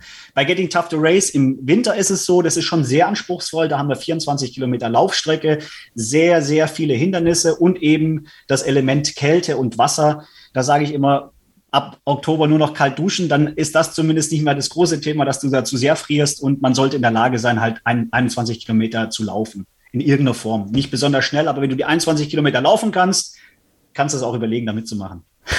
Kleidungstechnisch aber dann im Winter wahrscheinlich auch besser den Neoprenanzug anziehen. Also, ne? Das mit dem Neopren ist mittlerweile fast Standard, muss ich sagen. Es gibt so eine Art, ganz am Anfang, wir haben uns immer gesagt, na, weil wir einfach die harten Kerle sein wollten, ähm, auch dem Tough Guy, Neopren gibt's nicht. Weil beim Tough Guy muss ich da, da, dazu sagen, das ist ein wesentlicher Teil, dass man friert. Und mit einem Neopren, ich bin selber einmal mit einem Neopren gelaufen, war das für mich so, ah, ja, ich habe nicht wirklich gefroren, ja, und ich bin die 15 Kilometer gelaufen und ähm, hatte dann aber nicht diesen, diesen Kick, den ich hatte, als ich eben, wie es die anderen Jahre, ich war insgesamt achtmal, neunmal dort, ähm, es ist was völlig anderes. Ja? Wenn man, das war für mich immer so wichtig bei diesen Hindernisläufen, dass ich selber an meine Grenze komme und mal schauen, was geht. Äh, und das konnte ich da eben sehr gut machen. Und das wollten wir auch mit unserem Lauf in Ruderstadt. Es gibt immer noch einen großen Teil, die komplett ohne Neopren auskommen. Aber ich sage ganz ehrlich, ganz am Anfang, wenn du es mal ausprobieren willst, dann ist da überhaupt nichts dabei. Ich, äh, jeder kann das für sich selber entscheiden und dann kannst du beim nächsten Mal immer noch sagen, okay, ich lasse mal mein Neopren-T-Shirt weg, weil die Laufstrecke ist bei uns auch sehr lang und wenn du da ein Neopren-T-Shirt anhast, dann wird es dir ziemlich warm. ähm, du bist Gründer äh, dieses Rennens, du bist Mitorganisator jedes Jahr, du hast es gerade gesagt, äh, hängst du da tief mit drin. Ähm, wie kam es zu diesem Rennen, Getting Tough the Race und warum in Rudolstadt?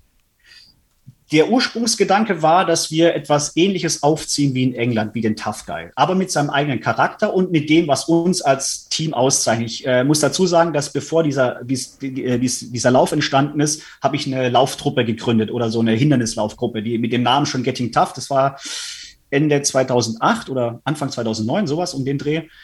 Äh, dann ist mein äh, Kamerad und mein äh, Mitbegründer mit Michael Kalinowski, Polizist aus äh, Rudolstadt, mit dazugekommen. Und mit ihm zusammen ist dann die Idee entstanden, weil auch eine ziemlich treibende Kraft in der Hinsicht, sowas nach Deutschland zu bringen. Und wir haben uns die ganze Zeit überlegt, wo kann man sowas aufziehen? Und das musst du dir auch so vorstellen, zu der Zeit gab es wirklich nichts. Es gab den Strongman, ähm, so ein Firmen-Edition, aber von, von Brooks. Ähm, aber ansonsten war die Landschaft wirklich sehr kahl. Ähm, es gab noch den Braveheart zu der Zeit, 2010, und sonst eben nichts und schon gar nichts Vergleichbares wie den Tough Guy. Äh, und dann haben wir uns überlegt, wo könnte das hinpassen. Ich wusste schon im Stuttgarter Raum, das kannst du knicken. Ich komme ja aus Stuttgart. Hier haben wir zu viel Behördenkram, zu viel, ich muss es leider so sagen, Naturschutzbehörde etc. Und jeder denkt ja gleich, wenn du so mit so einem Lauf ankommst früher, ähm, dass da der Krieg ausbricht, dass wir alles kaputt machen, dass Leute sterben, dass Leute sich schwer verletzen. Und das waren auch so ein paar Kämpfe, die wir austragen mussten in Thüringen. Allerdings haben wir dann, dann auch sehr schnell gemerkt, dass das ja auch was bringt für die Region. Wir kommen ja nicht mit zehn Leuten, sondern wir kamen schon im ersten Jahr mit 700 Teilnehmern, wo wir selber nicht mit gerechnet hatten. Und mittlerweile sind das drei, dreieinhalbtausend Teilnehmer und zehn bis 15.000 Zuschauer. Äh, für so eine kleine Region ist das natürlich auch ein wirtschaftlicher Faktor. Ähm, und da spielen halt auch alle mit. Wir werden unterstützt von der Stadt, wir werden vom Land unterstützt. Ähm, man legt uns da nicht nur Steine in den Weg, auch mit der Naturschutzbehörde. Es funktioniert alles. Und man muss ja auch sagen, wir machen das jetzt seit zehn Jahren. Ähm, ich würde sagen, im Gegenteil. Die Leute kommen mehr raus in den Wald, die kommen mehr raus in die Natur. Man schätzt das alles viel mehr und wir tun eher was Gutes als was Schlechtes für die Natur. Wie lange ist die Vorbereitungszeit für, für einen Lauf? Die beginnt eigentlich direkt danach. Wir müssen ja gleich wieder die Weichen stellen, Sponsorengespräche führen. Wir müssen uns überlegen, können wir was ändern, wobei man da sehr behutsam vorgehen sollte, gerade mit dem Lauf. Ähm, und ähm, dann, ich sag mal so, im März schwelgt das ein bisschen ab und dann nehmen wir die Hauptarbeit wieder auf im August ungefähr. Wenn wir auch die Koordination machen von, von der Logistik, welches Hindernis kommt neu dazu und so weiter. Also es geht im Ende Juli los. Auch alle Anträge müssen ja rechtzeitig gestellt werden. Das sind jede, jede Menge. Die Verwaltung, ja, ja. genau. Wenn jemand mitmachen möchte, äh, was muss er beachten? Äh, was, sind die, was sind die Gebühren? Wo kann man sich informieren? Ähm, www.gettingtough.de, da findest du eigentlich alle Infos. Die Gebühren sind, ähm, es geht immer los bei 79 Euro, je nachdem, wann man sich anmeldet. Und ansonsten sage ich immer, ist es gut, sich ein Hotelzimmer noch zu nehmen, denn, und das ist auch ein Unterschied wirklich zu, man kann schon sagen, allen Läufen, wir haben im Anschluss die mit Abstand geilste After-Race-Party. Da kommen immer Riesenzelt, 3000 Mann, gute Stimmung, nur Leute, die auch wirklich äh, äh, alle gut miteinander klarkommen. Das sind alles irgendwo Leute, die da mitgemacht haben. Wenn ich jetzt sage Sportler, nur Sportler stimmt's halt auch nicht. Wir haben da einen Querschnitt der Bevölkerung, aber alles Leute, die Spaß am Sport haben, an der Bewegung haben und auch am Feiern haben danach. Sehr gut. Muss man sich auch mal gönnen. Ja, man muss auch Auf einfach auch Fall. mal. Ja, Spaß und Party gehört halt auch genauso dazu. Das vergessen viele, glaube ich, auch immer. Ja. Äh, und da kommen wir jetzt mal zu einem Thema, was, was auch, finde ich, ähm, ganz, ganz wichtig wird immer war, aber ich glaube auch immer wichtiger wird, nämlich das Thema Coaching.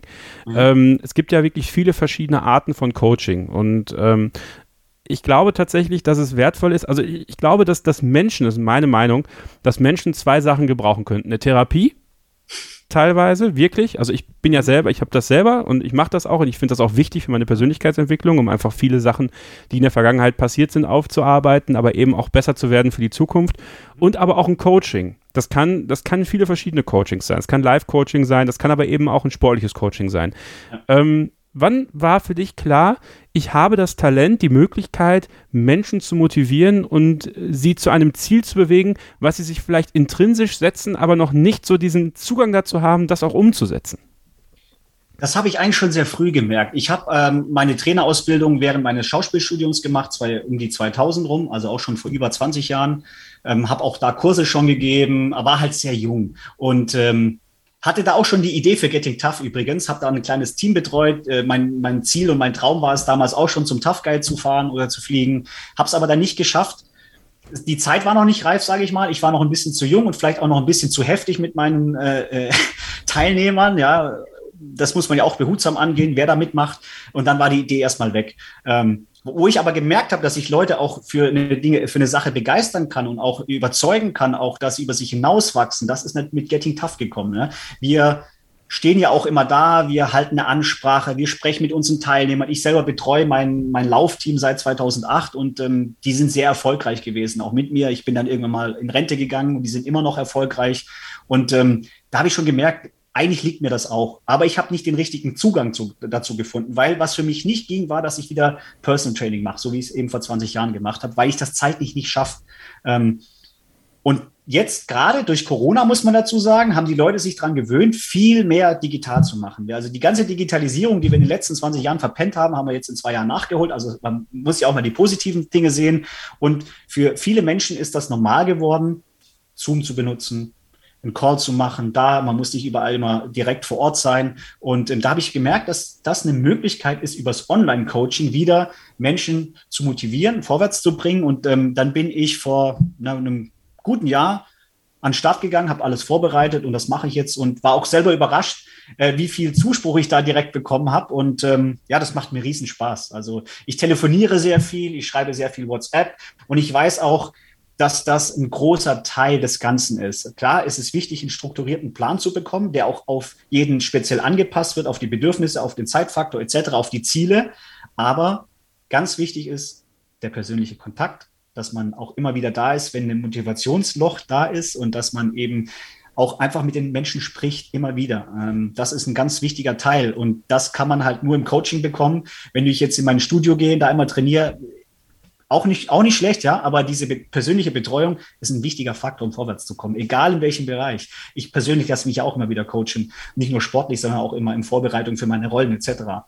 Einfach, dass ich auch mal wieder neuen Input bekomme, dass ich auch mal bewertet werde, dass man mal sagt, hey, in die Richtung musst du mal was Neues probieren, du machst immer das Gleiche, etc. Und ähm, das finde ich, finde ich gut und ähm, muss man sich auch gar nicht verstecken. Coaching ist eine tolle Sache. Wo ist der Unterschied zwischen Personal Training und Coaching, so wie du es auslegst? Personal Training ist einfach, ich stehe noch nebendran, was natürlich noch mal eine andere Qualität hat. Weil du weißt selber, wie es ist, wenn jemand neben dir steht, bist du noch einen Ticken konsequenter. Weil es geht einfach nicht, dass ich heute sage, ja, ich mache zehn, machen wir einfach mal zehn Klimmzüge. Markus guckt nicht zu, neun sind auch okay heute. Ja, das kann schon mal passieren. Und wenn ich neben dran stehe, dann werden die zehn gemacht.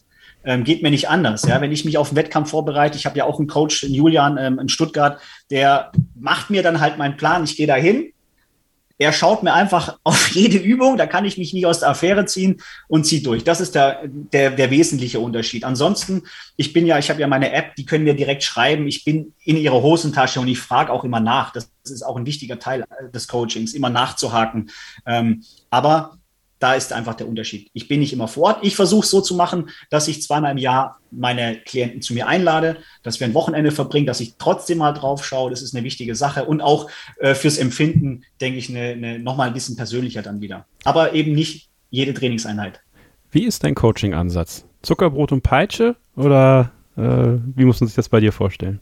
So individuell wie meine Klienten. Ja, ja es gibt gut den Manager, den muss ich nicht irgendwie dazu bringen. Da muss ich eher mal wieder ein bisschen ausbremsen. Die haben, der hat einfach einen anderen äh, Draht dazu, ja. Da muss immer alles schnell gehen, hier, dort und dort und dort. Man muss Ergebnisse sehen.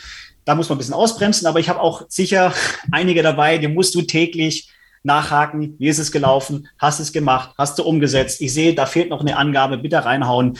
Ähm, funktioniert auch nicht immer. Du hast auch mal ein paar dabei, die dann sagen, darauf habe ich eigentlich gar keine Lust. Das passt nicht zu mir. Dann sage ich aber auch immer gleich, dann ist es nichts für dich. Ja, dann brauchst du vielleicht noch ein bisschen Zeit, um dahin zu kommen, aber äh, viele sind, es, sind da sehr dankbar für, ja, dass man immer wieder nachfragt, immer nachhakt. Ähm, aber es gibt auch denjenigen, den ich ausbremsen muss. Die gibt es auch.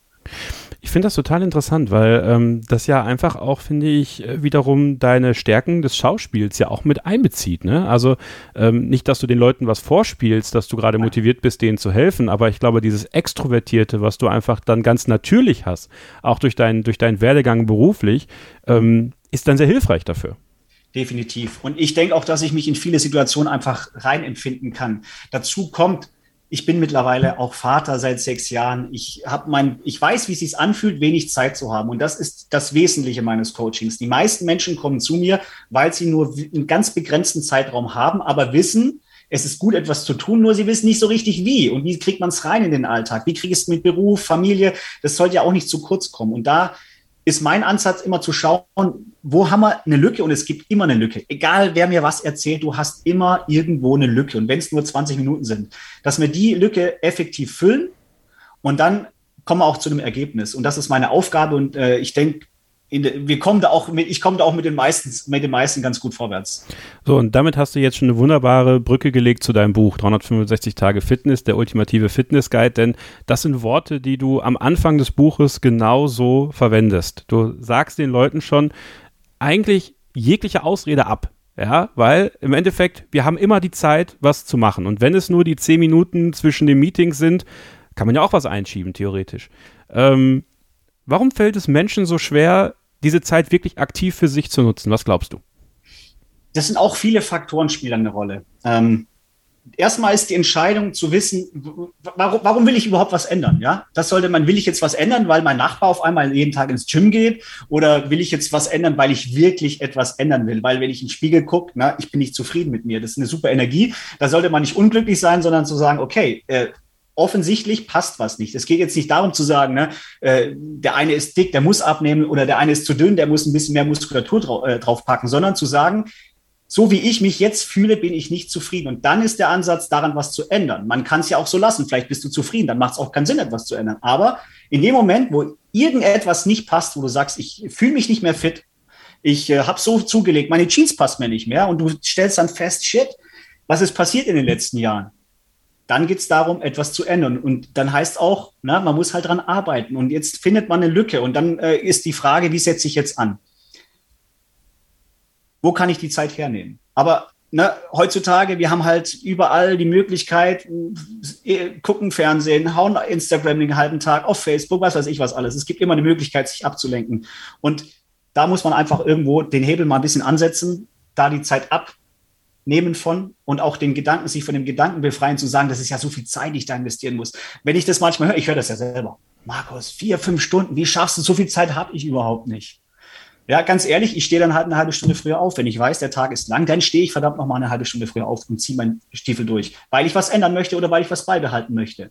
Es ist ja keine Pflicht und auch kein Müssen, aber wenn du unzufrieden bist oder etwas verändern willst, dann kannst du das auch. Ich, ich habe äh, auch Klienten, die wirklich 50-Stunden-Wochen haben und da verstehe ich es auch. Es ist schwer, was zu finden, aber auch die finden die Zeit. Und ähm, die Zeit, die sie in ihr Training investieren, das ist ja die Konsequenz daraus, hast du nachher in Quality Time. Du fühlst dich besser, Du bist weniger krank, wenn alles klappt.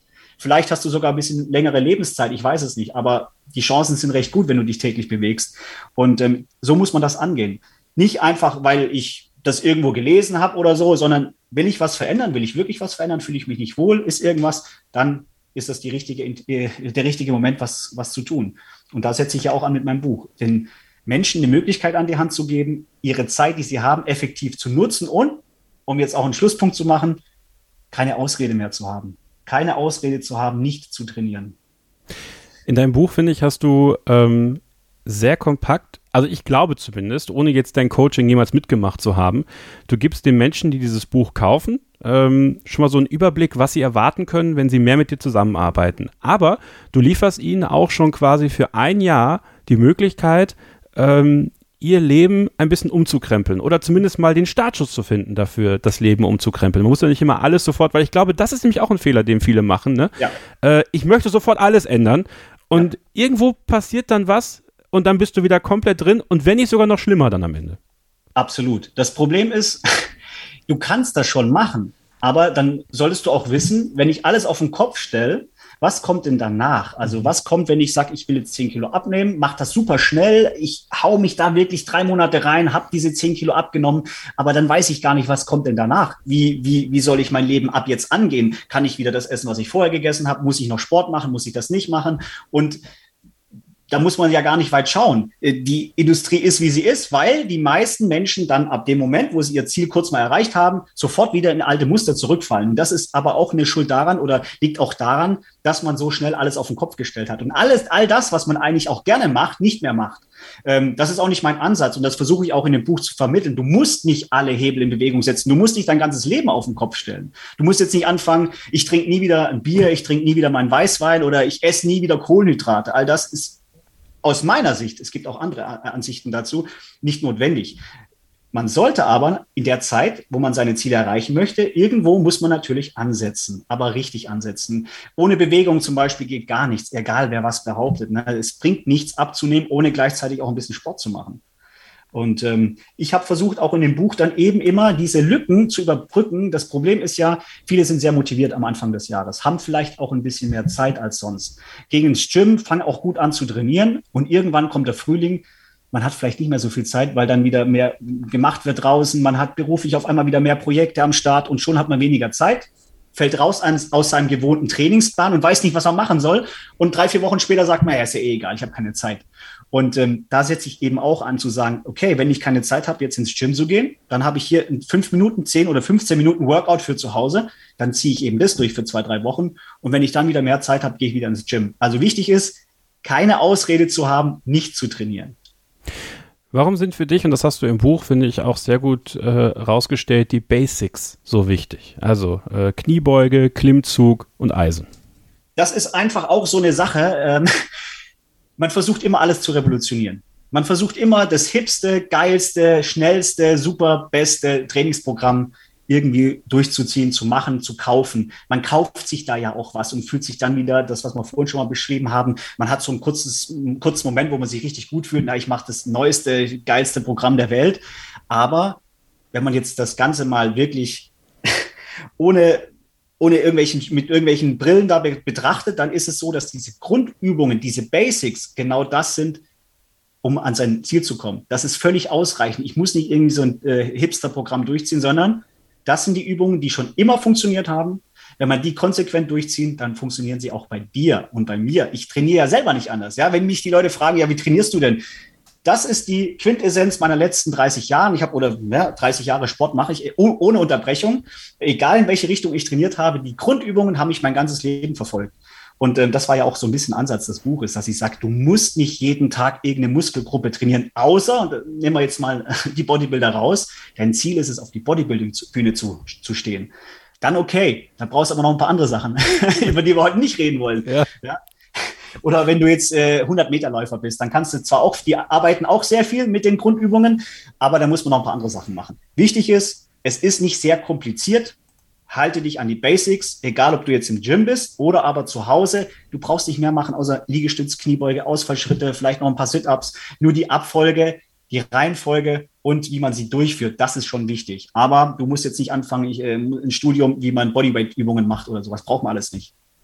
Ähm, nun hast du ja wirklich einen sehr präsenten Körper. Ja, also es ist auch immer Teil des Buches.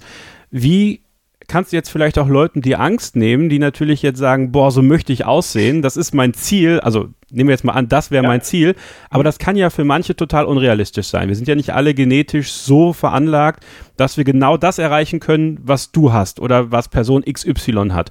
Wie kannst du den Leuten vielleicht auch die Angst nehmen, dass sie das vielleicht nicht erreichen und ihnen eher die Motivation geben, ihr Bestmögliches zu erreichen, auch mit dem Buch?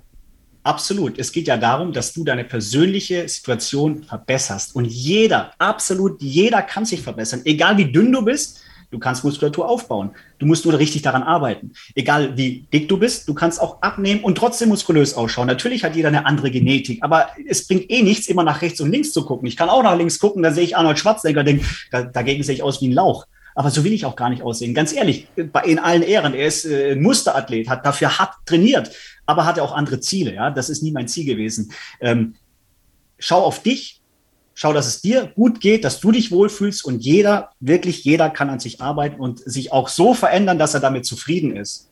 Ähm, das ist ja eben in vielen Dingen im Leben. Ne? Wenn ich immer schaue, was für tolle Dinge vielleicht mein Nachbar hat oder sonst irgendwas, ganz ehrlich, äh, Gratulation, wenn er das hat. Ich freue mich für jeden, der, der sich gut fühlt und der auch toll aussieht, ja, optisch. Aber in erster Linie geht es um dich. Du sollst dich wohlfühlen und wenn du dich wohlfühlst, dann sieht die Welt auch gleich anders aus. Und jeder kann an sich arbeiten und jeder kann auch was aus sich herausholen. Das ist immer nur die Frage, wie viel Einsatz bringe ich? Und jetzt sind wir wieder daran, na, was ist denn dein Ziel? Wenn du so aussehen möchtest, wenn man das jetzt mal als Beispiel nimmst wie ich, dann musst du aber auch bereit sein, so viel dafür zu geben. ja, und das kommt nicht von heute auf morgen. Also da, davon sollte man sich auch verabschieden. Alle, die dir versprechen, du schaffst in drei Monaten oder in fünf Monaten deine super Traumfigur, wenn du sie vorher schon ans, ansatzweise hattest, okay. Aber ähm, du schaffst nicht, wenn du vorher, ich sag mal, Körperfettanteil von 25 Prozent hast, was okay ist, äh, dass du es in drei Monaten auf 10 Prozent RIP schaffst. Das geht einfach nicht. Das ist nicht realistisch. Aber wenn man sich ein Ziel gesetzt hat, dann kann man da Schritt für Schritt hingehen. Man sollte immer seine kleinen Schritte sich anschauen, seine kleinen Erfolgserlebnisse haben ähm, und dann kann man das auch schaffen. Wie, wie gesagt, es kommt immer darauf an, was du möchtest. Ja, genau. Und du hast es ja auch nicht von gestern auf heute auf morgen geschafft, sondern wann, wann fing das bei dir an, dass du gemerkt hast, so, boah, ähm, okay, ich habe das Potenzial im Körper und, mhm. und ich möchte das Potenzial gerne ausreizen und vielleicht sogar noch an der einen oder anderen Stelle ein bisschen über dieses Potenzial hinauskommen? Das ist ein guter Punkt, denn dieses Thema, dass ich jetzt wirklich nach meiner äh, Statur schaue, in meine Muskulatur schaue, das hatte ich tatsächlich ehrlicherweise nie. Oh. Mir ging es immer darum, in den Sportarten, in denen ich unterwegs war, das Beste herauszuholen. Mir ging es wirklich nie, habe ich jetzt einen dicken Bizeps oder nicht, äh, dicke Oberschenkel oder eben nicht. Ich habe immer versucht, die Sportarten, die mir Spaß gemacht haben, angefangen von der Leichtathletik, da ging es mir darum, der Schnellste zu werden. Mir ging es darum, am weitesten zu springen beim Weitsprung. Nachher war es beim Taekwondo einfach, ich wollte die Kicks am besten machen können. Dann war ich beim Kickboxen, dann wollte ich einfach beim Kickboxen bei mir im Gym der Beste sein. Oder gucken, dass ich da bei den Besten mit aufschließe. Und dann habe ich mir Wege gesucht, was kann ich tun? Und ich bin halt da manchmal sehr ehrgeizig und auch sehr diszipliniert, wirklich sehr diszipliniert und ähm, schaue, dass ich dann halt mir bei anderen was abschaue. Ich habe mir meine Trainingspläne selber geschrieben. Ich habe geschaut, was gibt's denn da? Natürlich habe mir meinen Coach genommen, habe tolle Trainer gehabt in meinem Leben und ähm, habe immer in erster Linie danach geschaut. Ähm, ich habe eine sehr gute Veranlagung, was die Muskulatur anbelangt. Das Thema Bodybuilding war tatsächlich noch nie so das richtige Thema. Ich habe mhm. zwar immer schon im äh, Gym trainiert, weil mir das auch Spaß macht, Krafttraining. In den letzten Jahren habe ich ziemlich draufgepackt, ich sag mal vier, fünf Kilo seit 2017, weil da hatte ich so mein persönliches äh, Ziel erreicht. Ich habe einen World's Toughest Mother, das ist ein 24-Stunden-Lauf in der Wüste ähm, mit meinem Teamkollegen Felix. Wir sind Weltmeister geworden und ich war aber auch danach wirklich ich war sowas von durch und hatte die Nase voll. Ich bin ja jahrelang äh, gelaufen, ultramäßig, also wirklich sehr, sehr viele Kilometer. Mhm, mhm. In manchen Jahren 4.000, 5.000 Kilometer plus Hindernisse etc. Äh, und da war für mich so wirklich, jetzt habe ich die Schnauze voll. Ich habe keine Lust mehr. Der Sport hat mir auch nicht wirklich Spaß gemacht. Das ist keine gute Voraussetzung. Und ähm, das war so ein erzwungenes Ziel. Hat mir dann aber wieder sehr viel gegeben, weil ich gesehen habe, wie sagt man immer so schön, Hard Work beats Talent. Mhm. Ähm, und das ist ein das beste Beispiel für mich gewesen, dass ich bin nie der beste Läufer gewesen, Langstreckenläufer, weil ich einfach viel zu schwer bin. Selbst als Ultraläufer habe ich halt 74, 75 Kilo gehabt und immer muskulös. Ähm, aber da war ab einem gewissen Punkt ging es um den Kopf und nach 16, 17 Stunden in der Wüste, wo einfach einfach nur noch alles wehtut und man wirklich nicht mehr so viel Spaß dabei hat, da sich durchzubeißen, das hat mir sehr viel gegeben. Aber danach war für mich dann auch die Laufkarriere erstmal beendet. Und ich habe ein halbes Jahr ziemlich stupide im, äh, im Gym trainiert. Finde ich auch ein ganz wichtiger Punkt. Cardio ähm, wird auch im, im Buch thematisiert. Ja. Ist, glaube ich, auch ein Punkt, den viele bewusst oder unbewusst äh, vernachlässigen wollen oder tun, je nachdem, wie es gerade so ist. Ich meine, bei dir, es ist ja, also man sagt ja zumindest, wenn du, wenn du sehr viel Muskelmasse hast, dann musst du halt kardiotechnisch noch ein bisschen mehr draufpacken. Ist das ein Mythos? Stimmt das deiner Meinung nach? Grundsätzlich ist für mich nur jemand fit, der auch in der Lage ist, fünf bis zehn Kilometer laufen zu können. Es ist ein wichtiger Teil. Deine, deine Pumpe, dein Herz-Kreislauf-System muss mithalten können. Ähm, gibt tatsächlich so ein bisschen zwei Lager. Du hast diese Hardcore-Läufer, die auf ihr Laufen schwören und auch keinen Fuß ins Gym machen, na, außer sie gehen dann wieder aufs Laufband oder machen so ein bisschen Pseudo-Krafttraining. Und die Hardcore-Pumper, die sagen, ey, ich habe schon Angst, wenn ich die Treppen hochlaufe, dass ich meine Gains wieder verliere. ähm, die Wahrheit ist aber, man sollte alles miteinander kombinieren. Wenn es um die, wenn es um die Fitness geht, um das Wohlbefinden und auch um die Ästhetik, dann sage ich immer so 75 Prozent Krafttraining, 25 Prozent Cardio. Aber Cardio ist ein wesentlicher Teil, um sich wohlzufühlen und natürlich auch, ich verbrenne Energie beim Laufen. Habe ich jetzt noch ein bisschen mehr Muskeln, verbrenne ich noch mehr Energie. Also das geht ja alles Hand in Hand. Und ich sage auch immer so, bei mir merkt man es extrem, dadurch, dass ich ein wirklich starkes Herz-Kreislauf-System habe, regeneriere ich einfach auch viel besser. Ich kann einfach schneller wieder Gas geben, auch mit dem Krafttraining. Also bitte beides machen.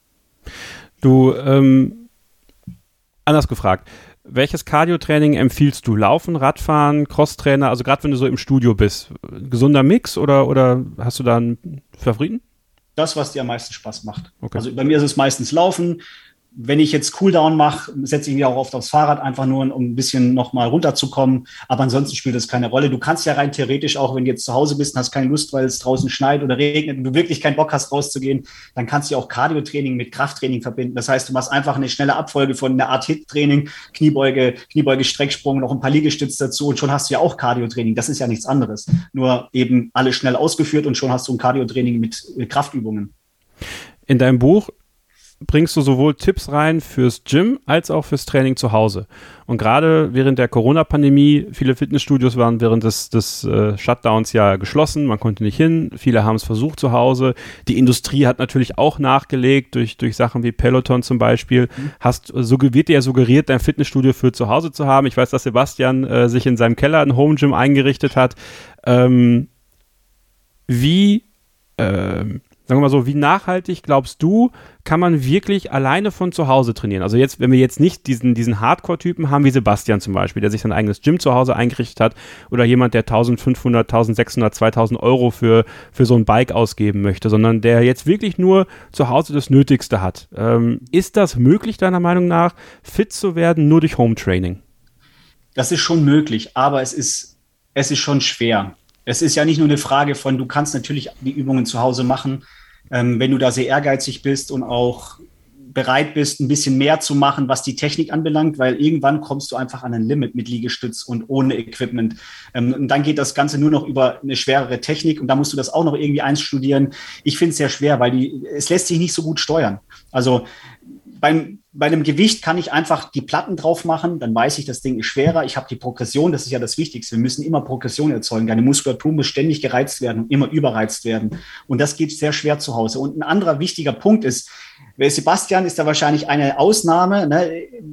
Die wenigsten schaffen das, so konzentriert zu Hause trainieren. Und da nehme ich mich zum Beispiel nicht raus. Ich habe zu Hause auch alles gehabt, wie ein Skierg, ein Rudergerät. Ich habe auch ein paar Bars hier.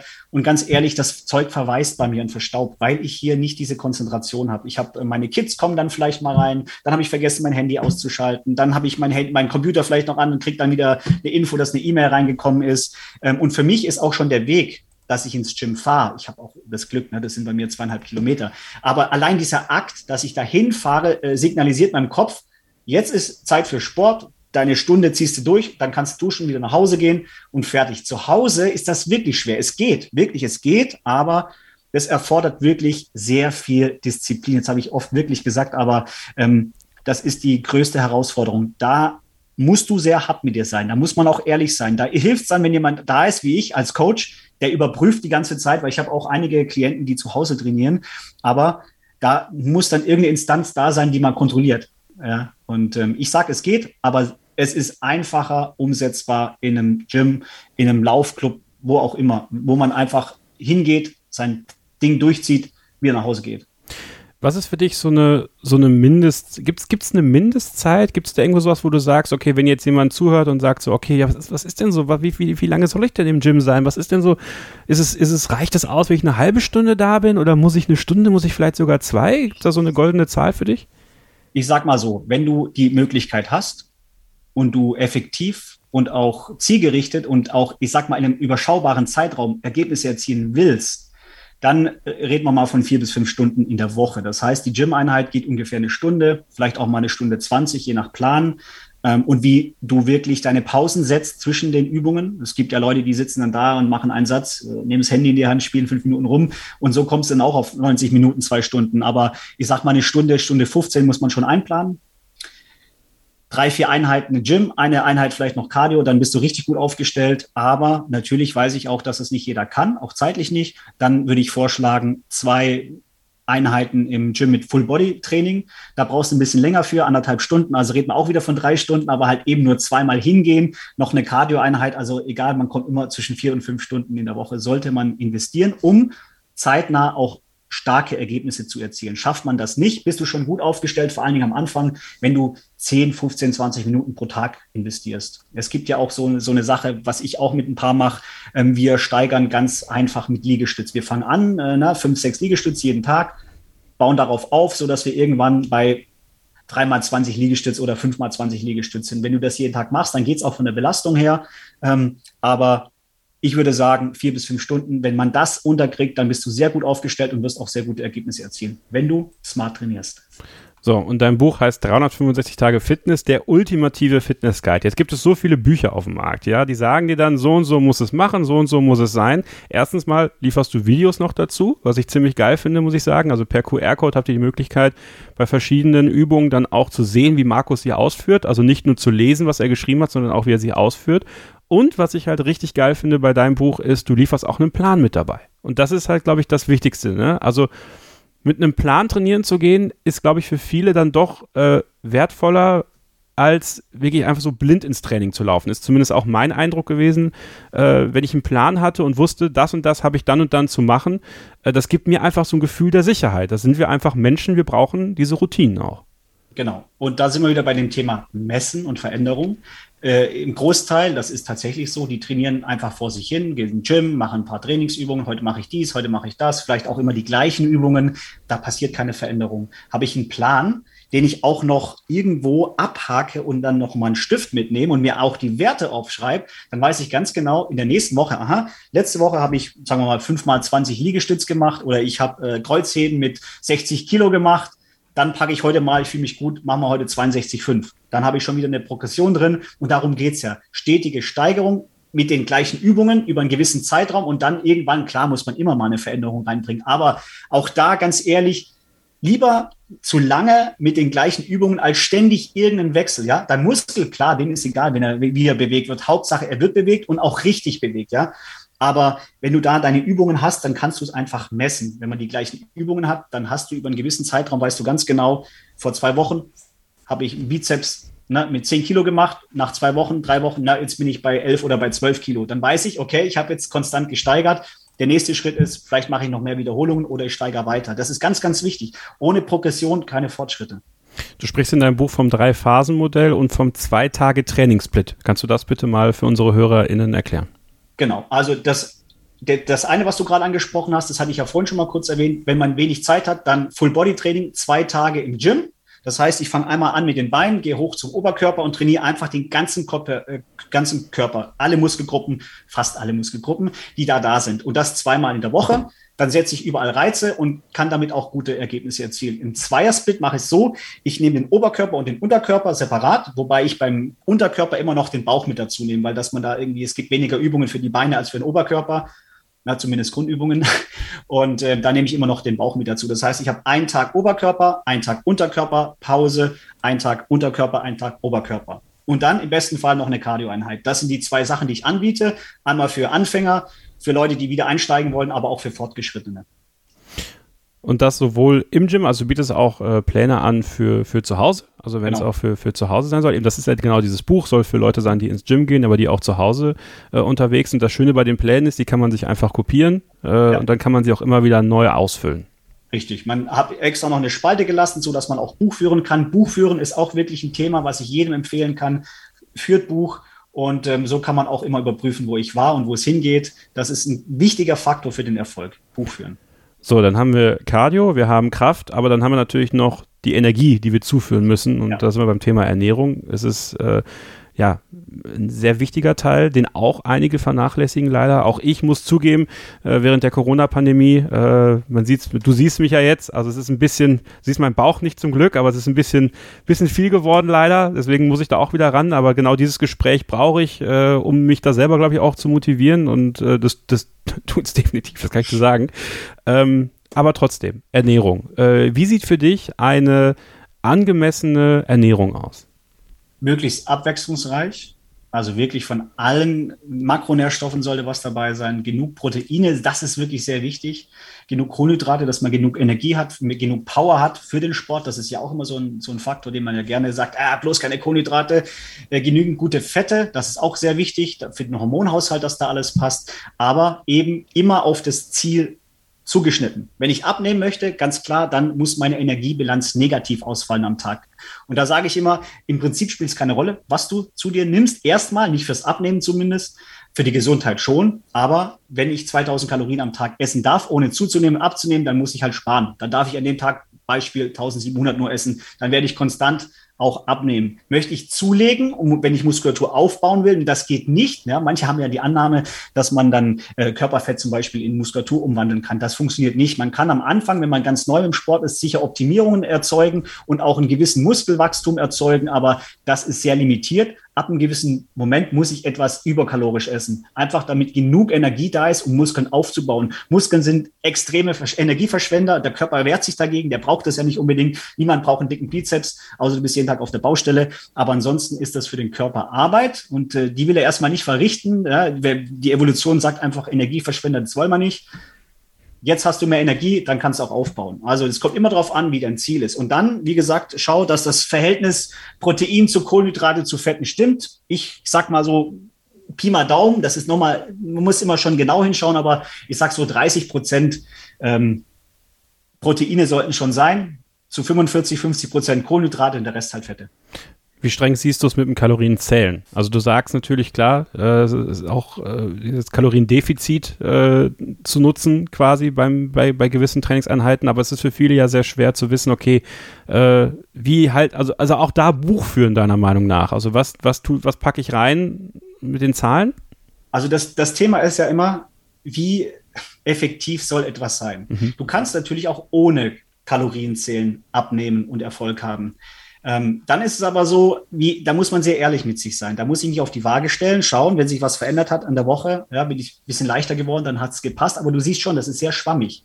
Ähm, ich sage, wenn das wirklich keiner machen will, dann sage ich, schau, dass du 25 bis 60 Gramm Proteine pro Mahlzeit zu dir nimmst. Das sorgt einfach dafür, dass du auf jeden Fall weniger Kohlenhydrate essen wirst.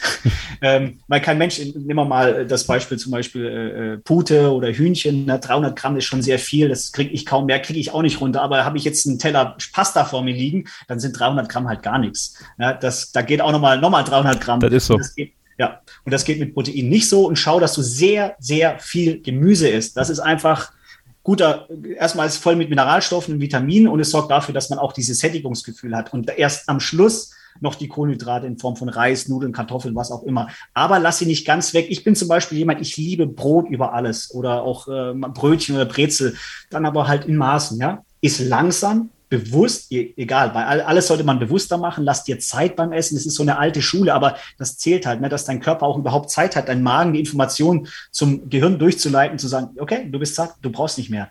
Und wenn du schlingst, na, dann haust du dieses Essen rein, die, die Information geht gar nicht hoch und du hast schon mal noch mal einen Teller gegessen. Also Zeit lassen. Besser geht's, auch mal eine Zeit lang zu dokumentieren, aufzuschreiben und zu zählen, ja.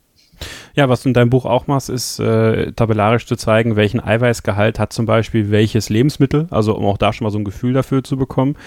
Ähm, du lieferst Rezepte mit, ja, also bist wohl offensichtlich auch leidenschaftlicher Koch, ja? Sehr, sehr gerne. Ich koche wirklich schon, ich habe schon sehr früh damit angefangen. Ich habe auch das Glück gehabt, dass im Elternhaus meine Mama viel frisch gekocht hat und da habe ich mich schon sehr früh dafür interessiert. Auch wenn zu Hause meine Frau öfter kocht als ich, das muss ich auch zugeben und auch besser als ich kocht, ähm, koche ich trotzdem sehr gerne und ähm, auch sehr vielfältig. Also wir probieren alles aus. Ich mag die indische Küche, die türkische Küche, auch gerne griechisch, deutsch darf es auch mal sein, wobei da immer auch ein bisschen gucken, dass es nicht zu deftig wird. Ähm, wir, wir, wir essen auch sehr gerne. Das ist für mich wichtig, ein wichtiger Teil meines Lebens. Ich habe auch keine Lust zu verzichten. Ja, und ich sage, wer sehr viel trainiert, kann auch ein bisschen da mehr sich leisten. Aber es muss immer abgewogen sein. Und wie gesagt, immer darauf konzentrieren, was ist das eigentliche Ziel. Und danach richtet man dann auch seine, seine Ernährung aus. Ein Thema, was ich am Anfang angesprochen hatte, worüber wir auch dringend noch sprechen müssen, das Thema Supplements. Äh, ist auch immer bei uns im Podcast äh, ein ganz interessantes Thema, weil da jeder so eine andere Philosophie verfolgt. Ähm, wie viel muss man deiner Meinung nach zuführen äh, auf, auf Supplement-Basis? Ist es verpflichtend für den Erfolg? Äh, wie stehst du so dazu? Also generell habe ich viele, viele Jahre überhaupt nichts genommen. Also bis ich 34, 35 war, war ein Shake, ich sag mal, das kann ich an einer Handvoll abzählen. Wirklich. Also ich habe das nicht für notwendig gehalten, das hat immer so gepasst. Ähm, bis ich dann eine Zeit, ich habe im Nachtleben gearbeitet und ähm, war dann wirklich durch, richtig durch. Ich war ständig krank, erkältet, Lymphknoten angeschwollen, habe mich auch körperlich wirklich mies gefühlt, ähm, habe dann Blutuntersuchungen gemacht und da war dann auch offensichtlich, da lag einfach alles im Argen. Zu wenig Regeneration, Entzündungswerte hoch 10, Vitamin D-Gehalt total im Keller. Da hat überhaupt nichts mehr gepasst. Und dann habe ich angefangen, gezielt, nach dem, was mein Arzt mir verschrieben hat und gesagt hat, habe ich supplementiert. Und tatsächlich war es dann auch so, nachdem ich auch das Nachtleben äh, aufgehört habe äh, zu arbeiten im Nachtleben, habe ich drei, vier Monate gebraucht und da war ich wieder wie neu hergestellt. Und dann ist mir auch aufgefallen, ich habe wieder ein Blutbild gemacht, was kommt an. Ähm, und seitdem habe ich mich auch mehr damit beschäftigt und habe auch erstmal festgestellt, wie wichtig das sein kann, wenn du irgendwo einen Mangel hast.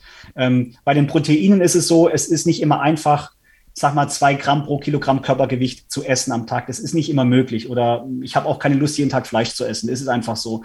Man kann viel über, über Linsen, Bohnen etc. machen, aber auch das will ich nicht jeden Tag essen. Und da ist es einfach mit einem guten Shake 30, 40, 50 Gramm Eiweiß zuzuführen. Und das ist auch absolut in Ordnung.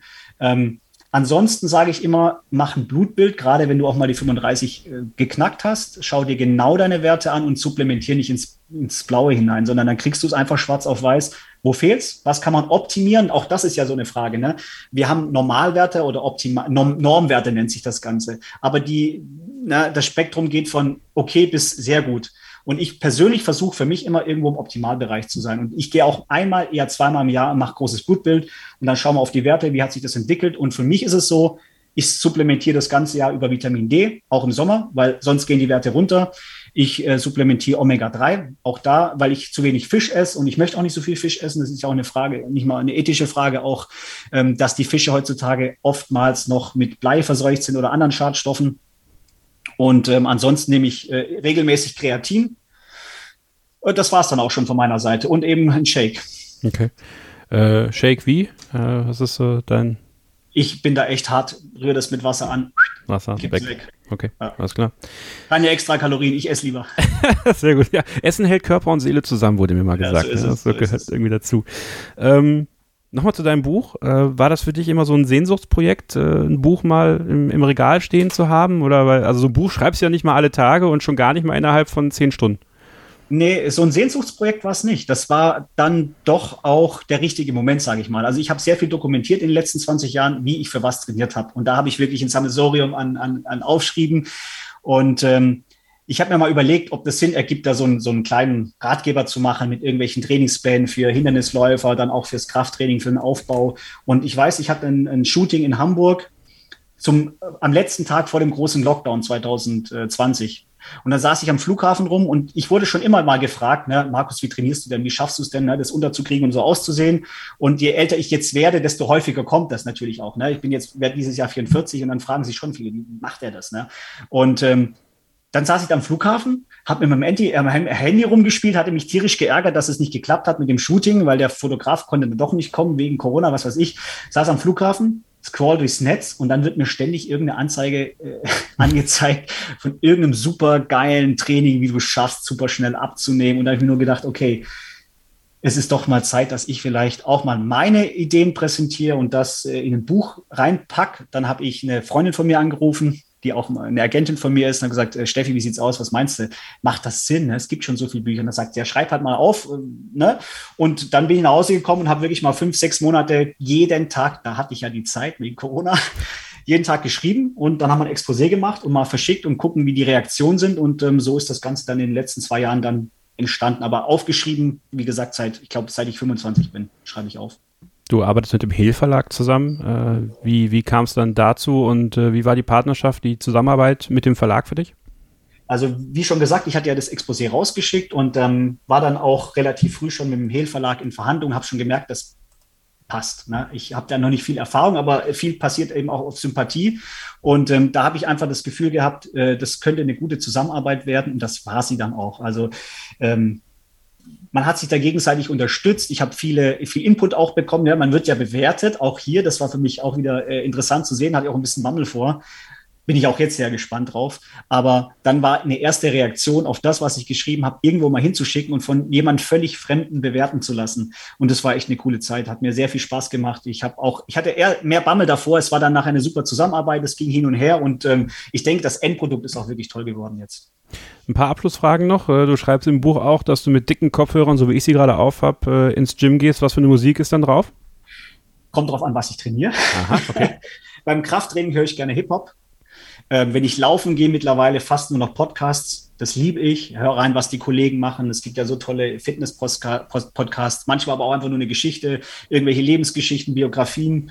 Und ähm, ansonsten, wenn ich Intervalltraining mache, also Hit-Training, dann höre ich Elektro meistens. Wer war oder ist dein großes Vorbild? Auch sportlich gesehen gibt es da doch einige. Also ich find, fand Carl Lewis immer sehr spannend, den 100-Meter-Läufer, der einfach so viele Goldmedaillen gewonnen hat wie kein anderer. Ähm, ich finde ähm, Arnold Schwarzenegger beeindruckend, was er in seinem Leben erreicht hat. Also gibt viele Persönlichkeiten, die ich spannend finde. Ich finde, ähm, Dankbarkeit ist ein ganz wichtiges Thema. Ähm, ich glaube, gerade jetzt diese Zeit, die wir jetzt in den letzten zwei Jahren hatten, hat äh, viele nochmal so ein bisschen eingenordet vielleicht, äh, aufgrund dessen, dass wir auch gezwungen waren, ein bisschen ruhiger zu werden, äh, vielleicht Familie ein bisschen mehr wertzuschätzen, Freunde ein bisschen mehr wertzuschätzen, so muss es richtig heißen. Ähm, was sind so drei Sachen, für die du dankbar bist, Stand jetzt Ende Januar 2022? dass ich zwei wunderhübsche, gesunde Mädels habe, die mich jeden Tag wieder aufs Neue herausfordern und faszinieren. Das ist wirklich ganz, ganz geil, die Entwicklung zu sehen, mitzubekommen, wie sie auch ihre eigenen äh, Willen haben und Kopf haben, was manchmal anstrengend ist, aber das ist schon toll. Da freue ich mich jeden Tag, wenn ich meine Mails morgens wieder sehe, ähm, dass ich gesund bin, dass meine Familie gesund ist. Das ist, glaube ich, ganz, ganz wichtig und noch wichtiger geworden, dass man das auch erkennt und ähm, dass ich die Dinge machen darf, in meinem Leben, wie ich sie mir vorstelle und dass ich mein eigener Regisseur bin, auch wenn ich äh, schauspielerisch immer wieder auch auf die Klappe kriege und vielleicht nicht, noch nicht die Projekte äh, habe, die ich gerne machen würde, aber ähm, ich bin mein eigener Regisseur und dafür bin ich sehr, sehr dankbar, dass ich damit auch mein Leben bestreiten kann. Also gibt viele Dinge, über die ich sehr dankbar bin.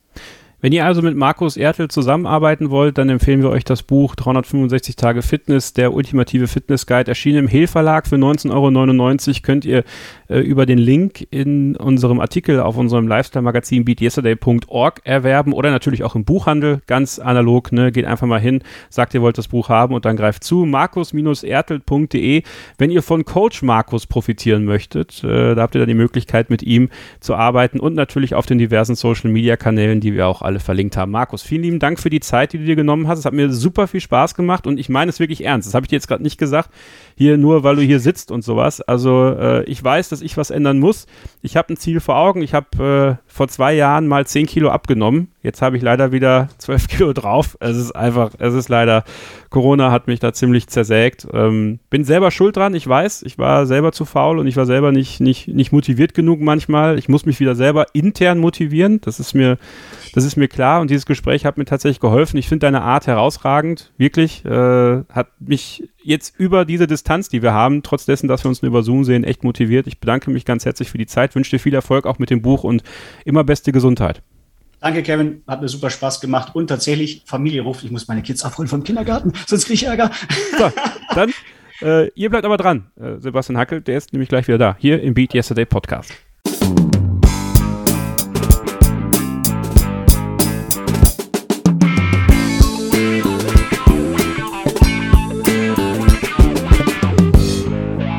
Ein richtig stabiles Interview von Kevin Scheuren mit Markus Ertelt im Beat Yesterday Podcast Episode 57. Wenn euch das Ding auch so gut gefallen hat wie mir, ich fand es nämlich mega, dann gebt doch gerne eine Bewertung ab bei Apple Podcasts. Am besten fünf Sterne. Wir haben auch zwei neue bekommen, werde ich gleich vorlesen.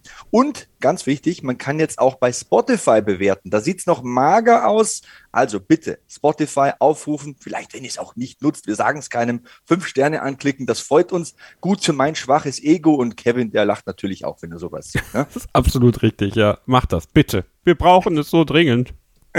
es ist halt leider so, ne? Also die, also der Algorithmus äh, bei diesen äh, Podcasts, der ist halt äh, sehr, sehr gefühllos und der beurteilt nicht den Inhalt, sondern die Bewertungen und die Aufrufe. Also deswegen ruft uns auf, das habt ihr ja getan, sonst würdet ihr uns nicht hören und äh, ja, dann bewertet uns. Und wir haben zwei tolle neue Bewertungen. Ja. Zum Beispiel schreibt hier am 24. Dezember Fifi Fuchs. Hallo, ihr habt immer tolle Interviewgäste, höre immer gespannt zu und freue mich jeden Monat auf die neue Folge. Kevin, Sebastian, weiter so, mega, viele Grüße. Ja, auch viele Grüße an dich. Fifi Fuchs, hätte ich es eher gelesen, hätte ich dir noch sogar schöne Weihnachten gewünscht. Ähm, und dann schreibt hier Tohi 1, 2, 3, 4, 5, 6 ja, hätte ich jetzt nicht den ganzen Namen vorlesen müssen, auch mal fünf Sterne. Ich höre den Podcast seit einigen Wochen und finde ihn total motivierend. Derzeit Folge 1 bis 29 gehört. Sonst höre ich keine Podcasts, weil es mir immer zu langweilig war. Bei euch ist das anders mit super Gästen und für mich auch und so weiter, schreibt er halt hier. Ne? Also er ist sehr angetan von unserem Podcast und wir sind auch angetan von solchen Bewertungen. Absolut. Vielen Dank an euch beide und äh, kommt doch gerne dazu in die Familie der Bewerter, BewerterInnen natürlich. Und ähm, ja, lesen wir dann vielleicht auch eure Bewertung nächsten Monat hier im Februar vor. Ähm, ich finde das finde das toll. Ich finde das toll, dass wir da in den letzten Jahren, Sebastian, so eine Community aufgebaut haben, die wir ja auch mit der Garmin Connect App, du hast es vorhin schon leicht angesprochen, ähm, noch weiter aktivieren möchten. Generell wollen wir euch in diesem Jahr noch mehr aktivieren. Wir haben im ersten Abschnitt so über mich gesprochen, was ich erreichen will. Wie ist es denn bei dir? Was sind denn deine Ziele für 2022 sportlicherseits? Bevor ich zu meinen Zielen komme, noch ganz kurz, weil du es gesagt hast, Garmin Connect App. Ich möchte darauf hinweisen, in der App übersehen vielleicht manche, wenn ihr da auf den zweiten Reiter klickt, Challenges, da gibt's jeden Monat neue Challenges. Zum Beispiel habe ich mir in diesem Monat geholt die Challenge kraftvoll in den Januar. Da muss man vom 1. Januar bis 31. Januar vier Stunden an Krafttrainingsaktivitäten aufzeichnen oder an diesem Wochenende. Aufzeichnungszeitpunkt ist der 21.01. Da gibt's eine Lauf-Challenge, also am Wochenende fünf Kilometer laufen, bekommt man auch wieder Punkte dazu. Es gibt eine Cardio-Challenge ähm, und so weiter und so fort. Schaut da einfach mal rein und verknüpft euch mit uns beiden, also Sebastian Hackel und Kevin Scheuren, gerne auch in den sozialen Medien. Und Neujahrsvorsätze sind immer ein Thema. Manche finden das ja doof, Kevin. Ich bin halt so ein Freund der Visualisierung. Wie mein großes Vorbild Arnold Schwarzenegger schon das immer vorgelebt hat. Also ich schreibe mir das wirklich immer auf, stelle mir das dann auch aktiv im Kopf vor. Klingt jetzt für den einen oder für die andere blöd, aber ich mache das tatsächlich so und ich merke halt, wenn ich was laut ausspreche oder auf ein Blatt Papier schreibe oder mir wirklich mal aktiv vorstelle, dann klappt das auch meistens. Also natürlich klappt nicht alles. Natürlich hole ich mir nicht jeden Stern vom Himmel oder erfülle mir irgendwie jedes Ziel, aber ich habe mir hier aufgeschrieben für 2022 1, 2, 3, 4, 5 Stichpunkte. Stichpunkt 1 ist richtig fettes WWE-Projekt zünden, weil die WWE-Fans sind halt immer so da gewesen seit meinen Anfängen in den Medien und da gibt's was richtig Fettes in den nächsten Wochen, kann ich vielleicht auch hier drüber sprechen. Dann Punkt 2 war YouTube-Kanal starten, habe ich schon gemacht. Die ersten Videos sind draußen. Championship Rounds heißt der YouTube-Kanal, für die, die es interessiert. Dann habe ich mir aufgeschrieben, mehr MMA live kommentieren, weil ich festgestellt habe, dass ich Kampfsport einfach viel besser kommentiere, wenn ich am Ring oder am Oktagon sitze, macht mehr Bock irgendwie und ist auch eine ganz andere Erfahrung. Das möchte ich einfach mehr machen, so beruflicherweise so im nächsten oder in diesem Jahr sind wir ja schon. Dann habe ich mir aufgeschrieben, Jiu-Jitsu-Training endlich wieder aufnehmen nach eineinhalb Jahren und den äh, Blaugurt absolvieren quasi, die Blue Belt Prüfung machen. Und mein letzter Punkt ist so ein allgemeiner Punkt, aber irgendwie auch so ein Familienreminder, meinen Mädels jeden Tag sagen, dass ich sie liebe. Also meine Mädels sind äh, nicht irgendwie meine Liebschaften, sondern meine Frau und meine zwei Kinder natürlich, für die, die es nicht wissen. Und äh, dann habe ich mir noch einen Extrazettel gemacht. Da habe ich mir drei wichtige Dinge aufgeschrieben für 2022, die ich auf keinen Fall vernachlässigen will. Und da steht meine Gesundheit, meine Mission, die kenne ich, und die Menschen, die ich liebe. Und das ist eigentlich so roundabout alles für 2022. Da kann noch was dazukommen. Man muss immer flexibel bleiben, aber so Stand Januar 2022 sind das so die Dinge, die mich bewegen und die ich bewegen will. Gute Sachen dabei, Sebastian. Gute Sachen ja. dabei. Viel Erfolg dabei, dass du das dieses Jahr schaffst, aber ich weiß, dass du es schaffen wirst, weil du ein zielgerichteter Typ bist und äh, diese Ziele auch erreichen willst und wirst. Und ja, was sind eure Ziele, eure Vorsätze für das Jahr 2022? Ed Sebastian Hackel bei Twitter und Instagram, at Kevin-Scheuren bei Twitter. Schreibt uns mit dem Hashtag BeatYesterdayPod oder dem Hashtag BeatYesterday und da sind wir sehr, sehr gespannt darauf, was ihr euch gesetzt habt und dass ihr uns auch mitnehmt auf eure Entwicklung 2022. Äh, da würden wir sehr gerne mit dabei sein und das Ganze auch beleuchten. Versuchen auch dieses Jahr tatsächlich mal, wir haben es letztes Jahr schon angekündigt, aber euch noch ein bisschen mehr einzubinden hier im Podcast, vielleicht äh, die Möglichkeit euch einzurichten, dass ihr ihr Sprachnachrichten schicken könnt, um einfach mal so euren Progress zu zeigen und äh, uns vielleicht auch mit eurer Stimme mal zu motivieren, wenn wir mal einen schlechten Tag haben. Also da sind wir gerade dabei, das Ganze mal so ein bisschen, bisschen einzuspielen, damit das möglich ist für euch. Äh, habt ihr da Bock drauf? Schreibt's uns, äh, sind wir interessiert und ähm, ja, kriegen wir auch dieses Jahr, denke ich, dann ganz gut hin, dass wir uns da noch mehr gemeinsam zusammenrotten und uns gegenseitig motivieren. Ich habe ja gesagt, meine Vorsätze ist einfach das Limit aus mir rauszuholen, den nächsten Schritt zu gehen ähm, das ist so, ich möchte mich wirklich auf mich konzentrieren. Ich möchte wirklich dabei sein, äh, achtsam, bewusst mit mir umzugehen, äh, ja, gesundheitlich den nächsten besseren Schritt zu gehen und eben auch sportlich was zu erreichen. Möchte wieder mehr Fußball spielen ähm, oder Tennis. Ich würde unglaublich auch gerne mal, kennst du, kennst du Paddle? Dieses neue Trendspiel aus Spanien? Sagt mir gar nichts. Das ist quasi Tennis. Also es ist so eine Mischung aus Tennis und Squash. Man spielt das in so einem Glaskasten also ich weiß gar nicht, ob das hier in Deutschland, ich, irgendwo wird man sicherlich spielen können hier in Deutschland, dann, dann hast du so, also es ist so eine Mischung aus Tennis, Squash und du spielst es quasi mit so, ja, mit so besonderen Schlägern. Du spielst es auf einem Doppelfeld, du spielst es im, du, im Doppel oder kannst auch im Einzel spielen, im Doppelfeld und die Bande spielt sozusagen mit.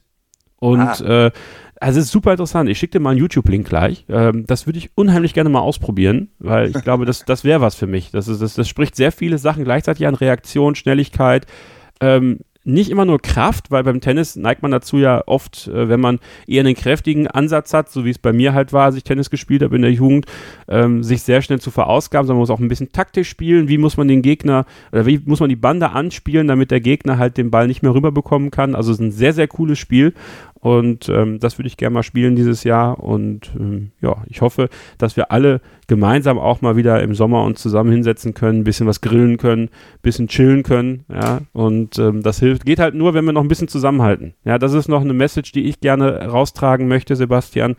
Ähm, wir haben jetzt zwei Jahre lang sehr, sehr gut zusammengearbeitet, äh, wie ich finde, ähm, und ähm, haben uns impfen lassen, lassen uns regelmäßig testen, ähm, gehen auch mal Entbehrungen ein, äh, müssen, gerade wenn, wenn, wenn Kinder im Haus sind, auch ertragen, dass, dass die sich vielleicht mit Corona infizieren im Kindergarten und dann halt ja zu Hause das Ganze irgendwie wuppen. Ähm, und diese Stärke, die wir uns aufgebaut haben in den letzten zwei Jahren, sollten wir jetzt nicht verlieren.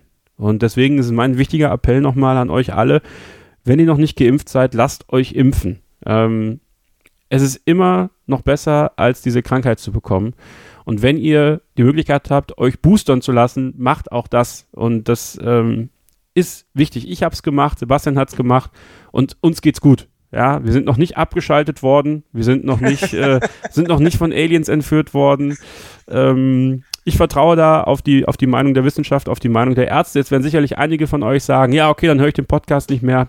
Gut, ähm, dann ist das so, aber trotzdem am Ende des Tages geht's nur so. Und ähm, halten wir noch ein bisschen durch halten wir noch ein bisschen zusammen. Ähm, das ist halt auch Teil der Solidargemeinschaft, das zu machen. Und ich hoffe, dass wir vielleicht auch noch ein paar motivieren können, die jetzt nicht unbedingt Teil der Solidargemeinschaft sein möchten, äh, aber auch die möchte ich mitnehmen. Ja? Ich möchte sie nicht ausschließen. Es geht mir nicht darum, Leuten zu sagen, die das nicht machen wollen, ihr seid Mist, ihr seid keine, ihr seid Menschen zweiter Klasse. Nein, sondern euch zu versuchen, auch zu motivieren. Äh, klärt euch auf über das, was die Impfung beinhaltet und dann äh, lasst euch diesen Stich setzen.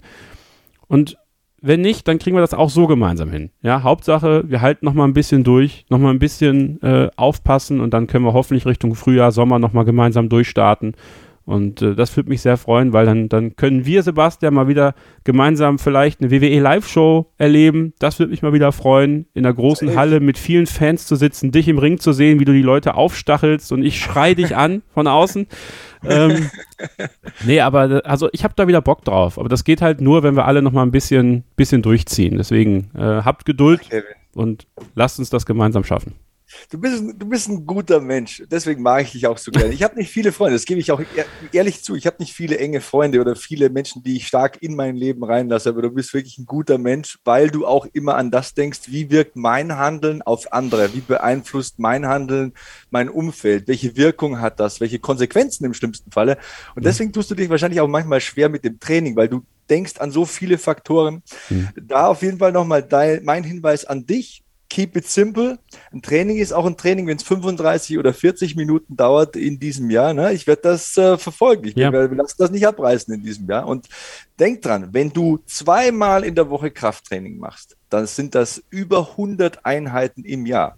Wenn wir hier im Januar sprechen und uns dann im Dezember wieder hören und über die Resultate sprechen, dann hast du 100 Einheiten hinter dir, wenn du zweimal in der Woche ins Training gehst. Und nochmal, so ein Training muss nicht vier Stunden dauern. Das kann auch 40 Minuten dauern.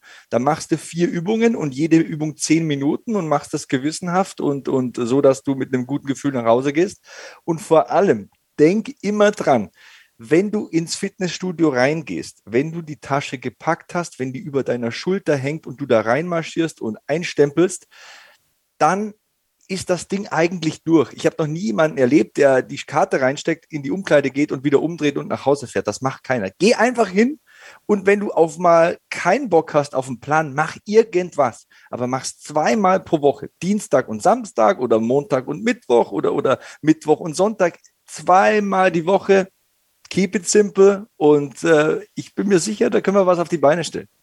Danke. Ja, ich glaube, das ist, das ist genau der Ansatz, den, den ich wählen muss. Äh, ich neige dann dazu, direkt das äh, Maximum irgendwie zu wollen. Ich möchte mich aber diesmal so ein bisschen gewissenhafter daran tasten und hoffentlich dann auch nachhaltigere Ergebnisse erzielen. Also ähm, ja, vielen Dank und wie gesagt, diese Belastbarkeit möchte ich auch eingehen. Deswegen ist es mir auch wichtig, das hier zu sagen. Und äh, ich werde es auch sicherlich nochmal auf meinem Twitter-Channel irgendwie auf irgendeine Weise äh, fotografisch ähm, festhalten. Einfach um, um, um da auch, ja, mich selber so ein bisschen daran zu erinnern, also wie, wie sagt man, eine, eine, ja, Belastbarkeit ist das falsche Wort irgendwie, aber so eine Nachvollziehbarkeit oder sowas. Also ihr wisst, glaube ich, was ich meine, du weißt, was ich meine.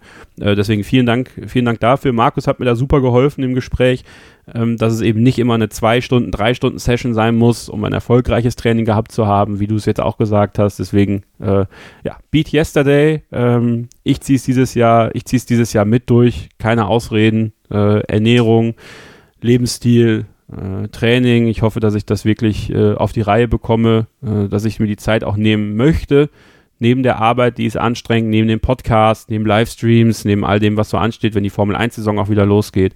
Aber ähm, ja, da möchte ich wieder hin und ich weiß, dass ich es in mir habe. Das ist eigentlich so das, was mich so, ja, innerlich motiviert. Ich weiß, dass ich es in mir habe und ich weiß, dass ihr da draußen es in euch habt, den nächsten Schritt zu gehen. Lasst uns gemeinsam 2022 den nächsten Schritt gehen. Auf jeden Fall. Smart nicht hart. Und wenn du mal unterwegs bist und nur ein Hotelzimmer zur Verfügung hast, dann machst ein paar Liegestütze, hängst dich vielleicht irgendwo dran und machst ein paar Klimmzüge. Wenn das nicht geht, kann man auch Kniebeugen ohne irgendwie Zusatzgewicht machen. Es gibt immer einen Weg. Man muss immer positiv und lösungsorientiert denken. Und ich trainiere nie zwei Stunden.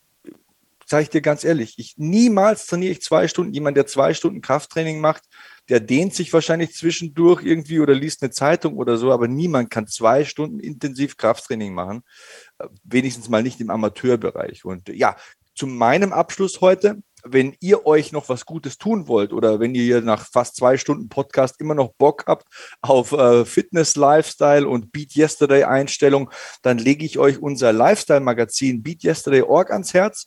Da gibt es viele Produkte, die vorgestellt werden. Da gibt es Fitnessrezepte. Da gibt es einen äh, tollen Bericht zum Thema Eisbaden übrigens. Das ist was, was ich bisher noch verschmäht habe. Das war mir immer noch ein bisschen zu kalt. Möchte ich auch mal ausprobieren dieses Jahr.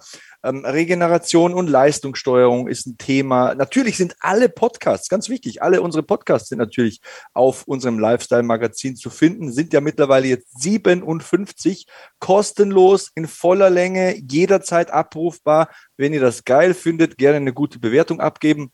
Ansonsten sage ich, war es das für den Januar. War ein sehr cooler Podcast, hat Spaß gemacht. Tolles Interview. Sag nochmal Danke bei dir, Kevin. Hau rein und bring uns nach Hause. Ich wünsche euch, äh, bis wir uns das nächste Mal wieder hören, eine gute Zeit. Bleibt gesund, passt nur aufeinander auf, ähm, seid lieb zueinander. Stay hungry, stay positive and beat yesterday. Ja, Mann.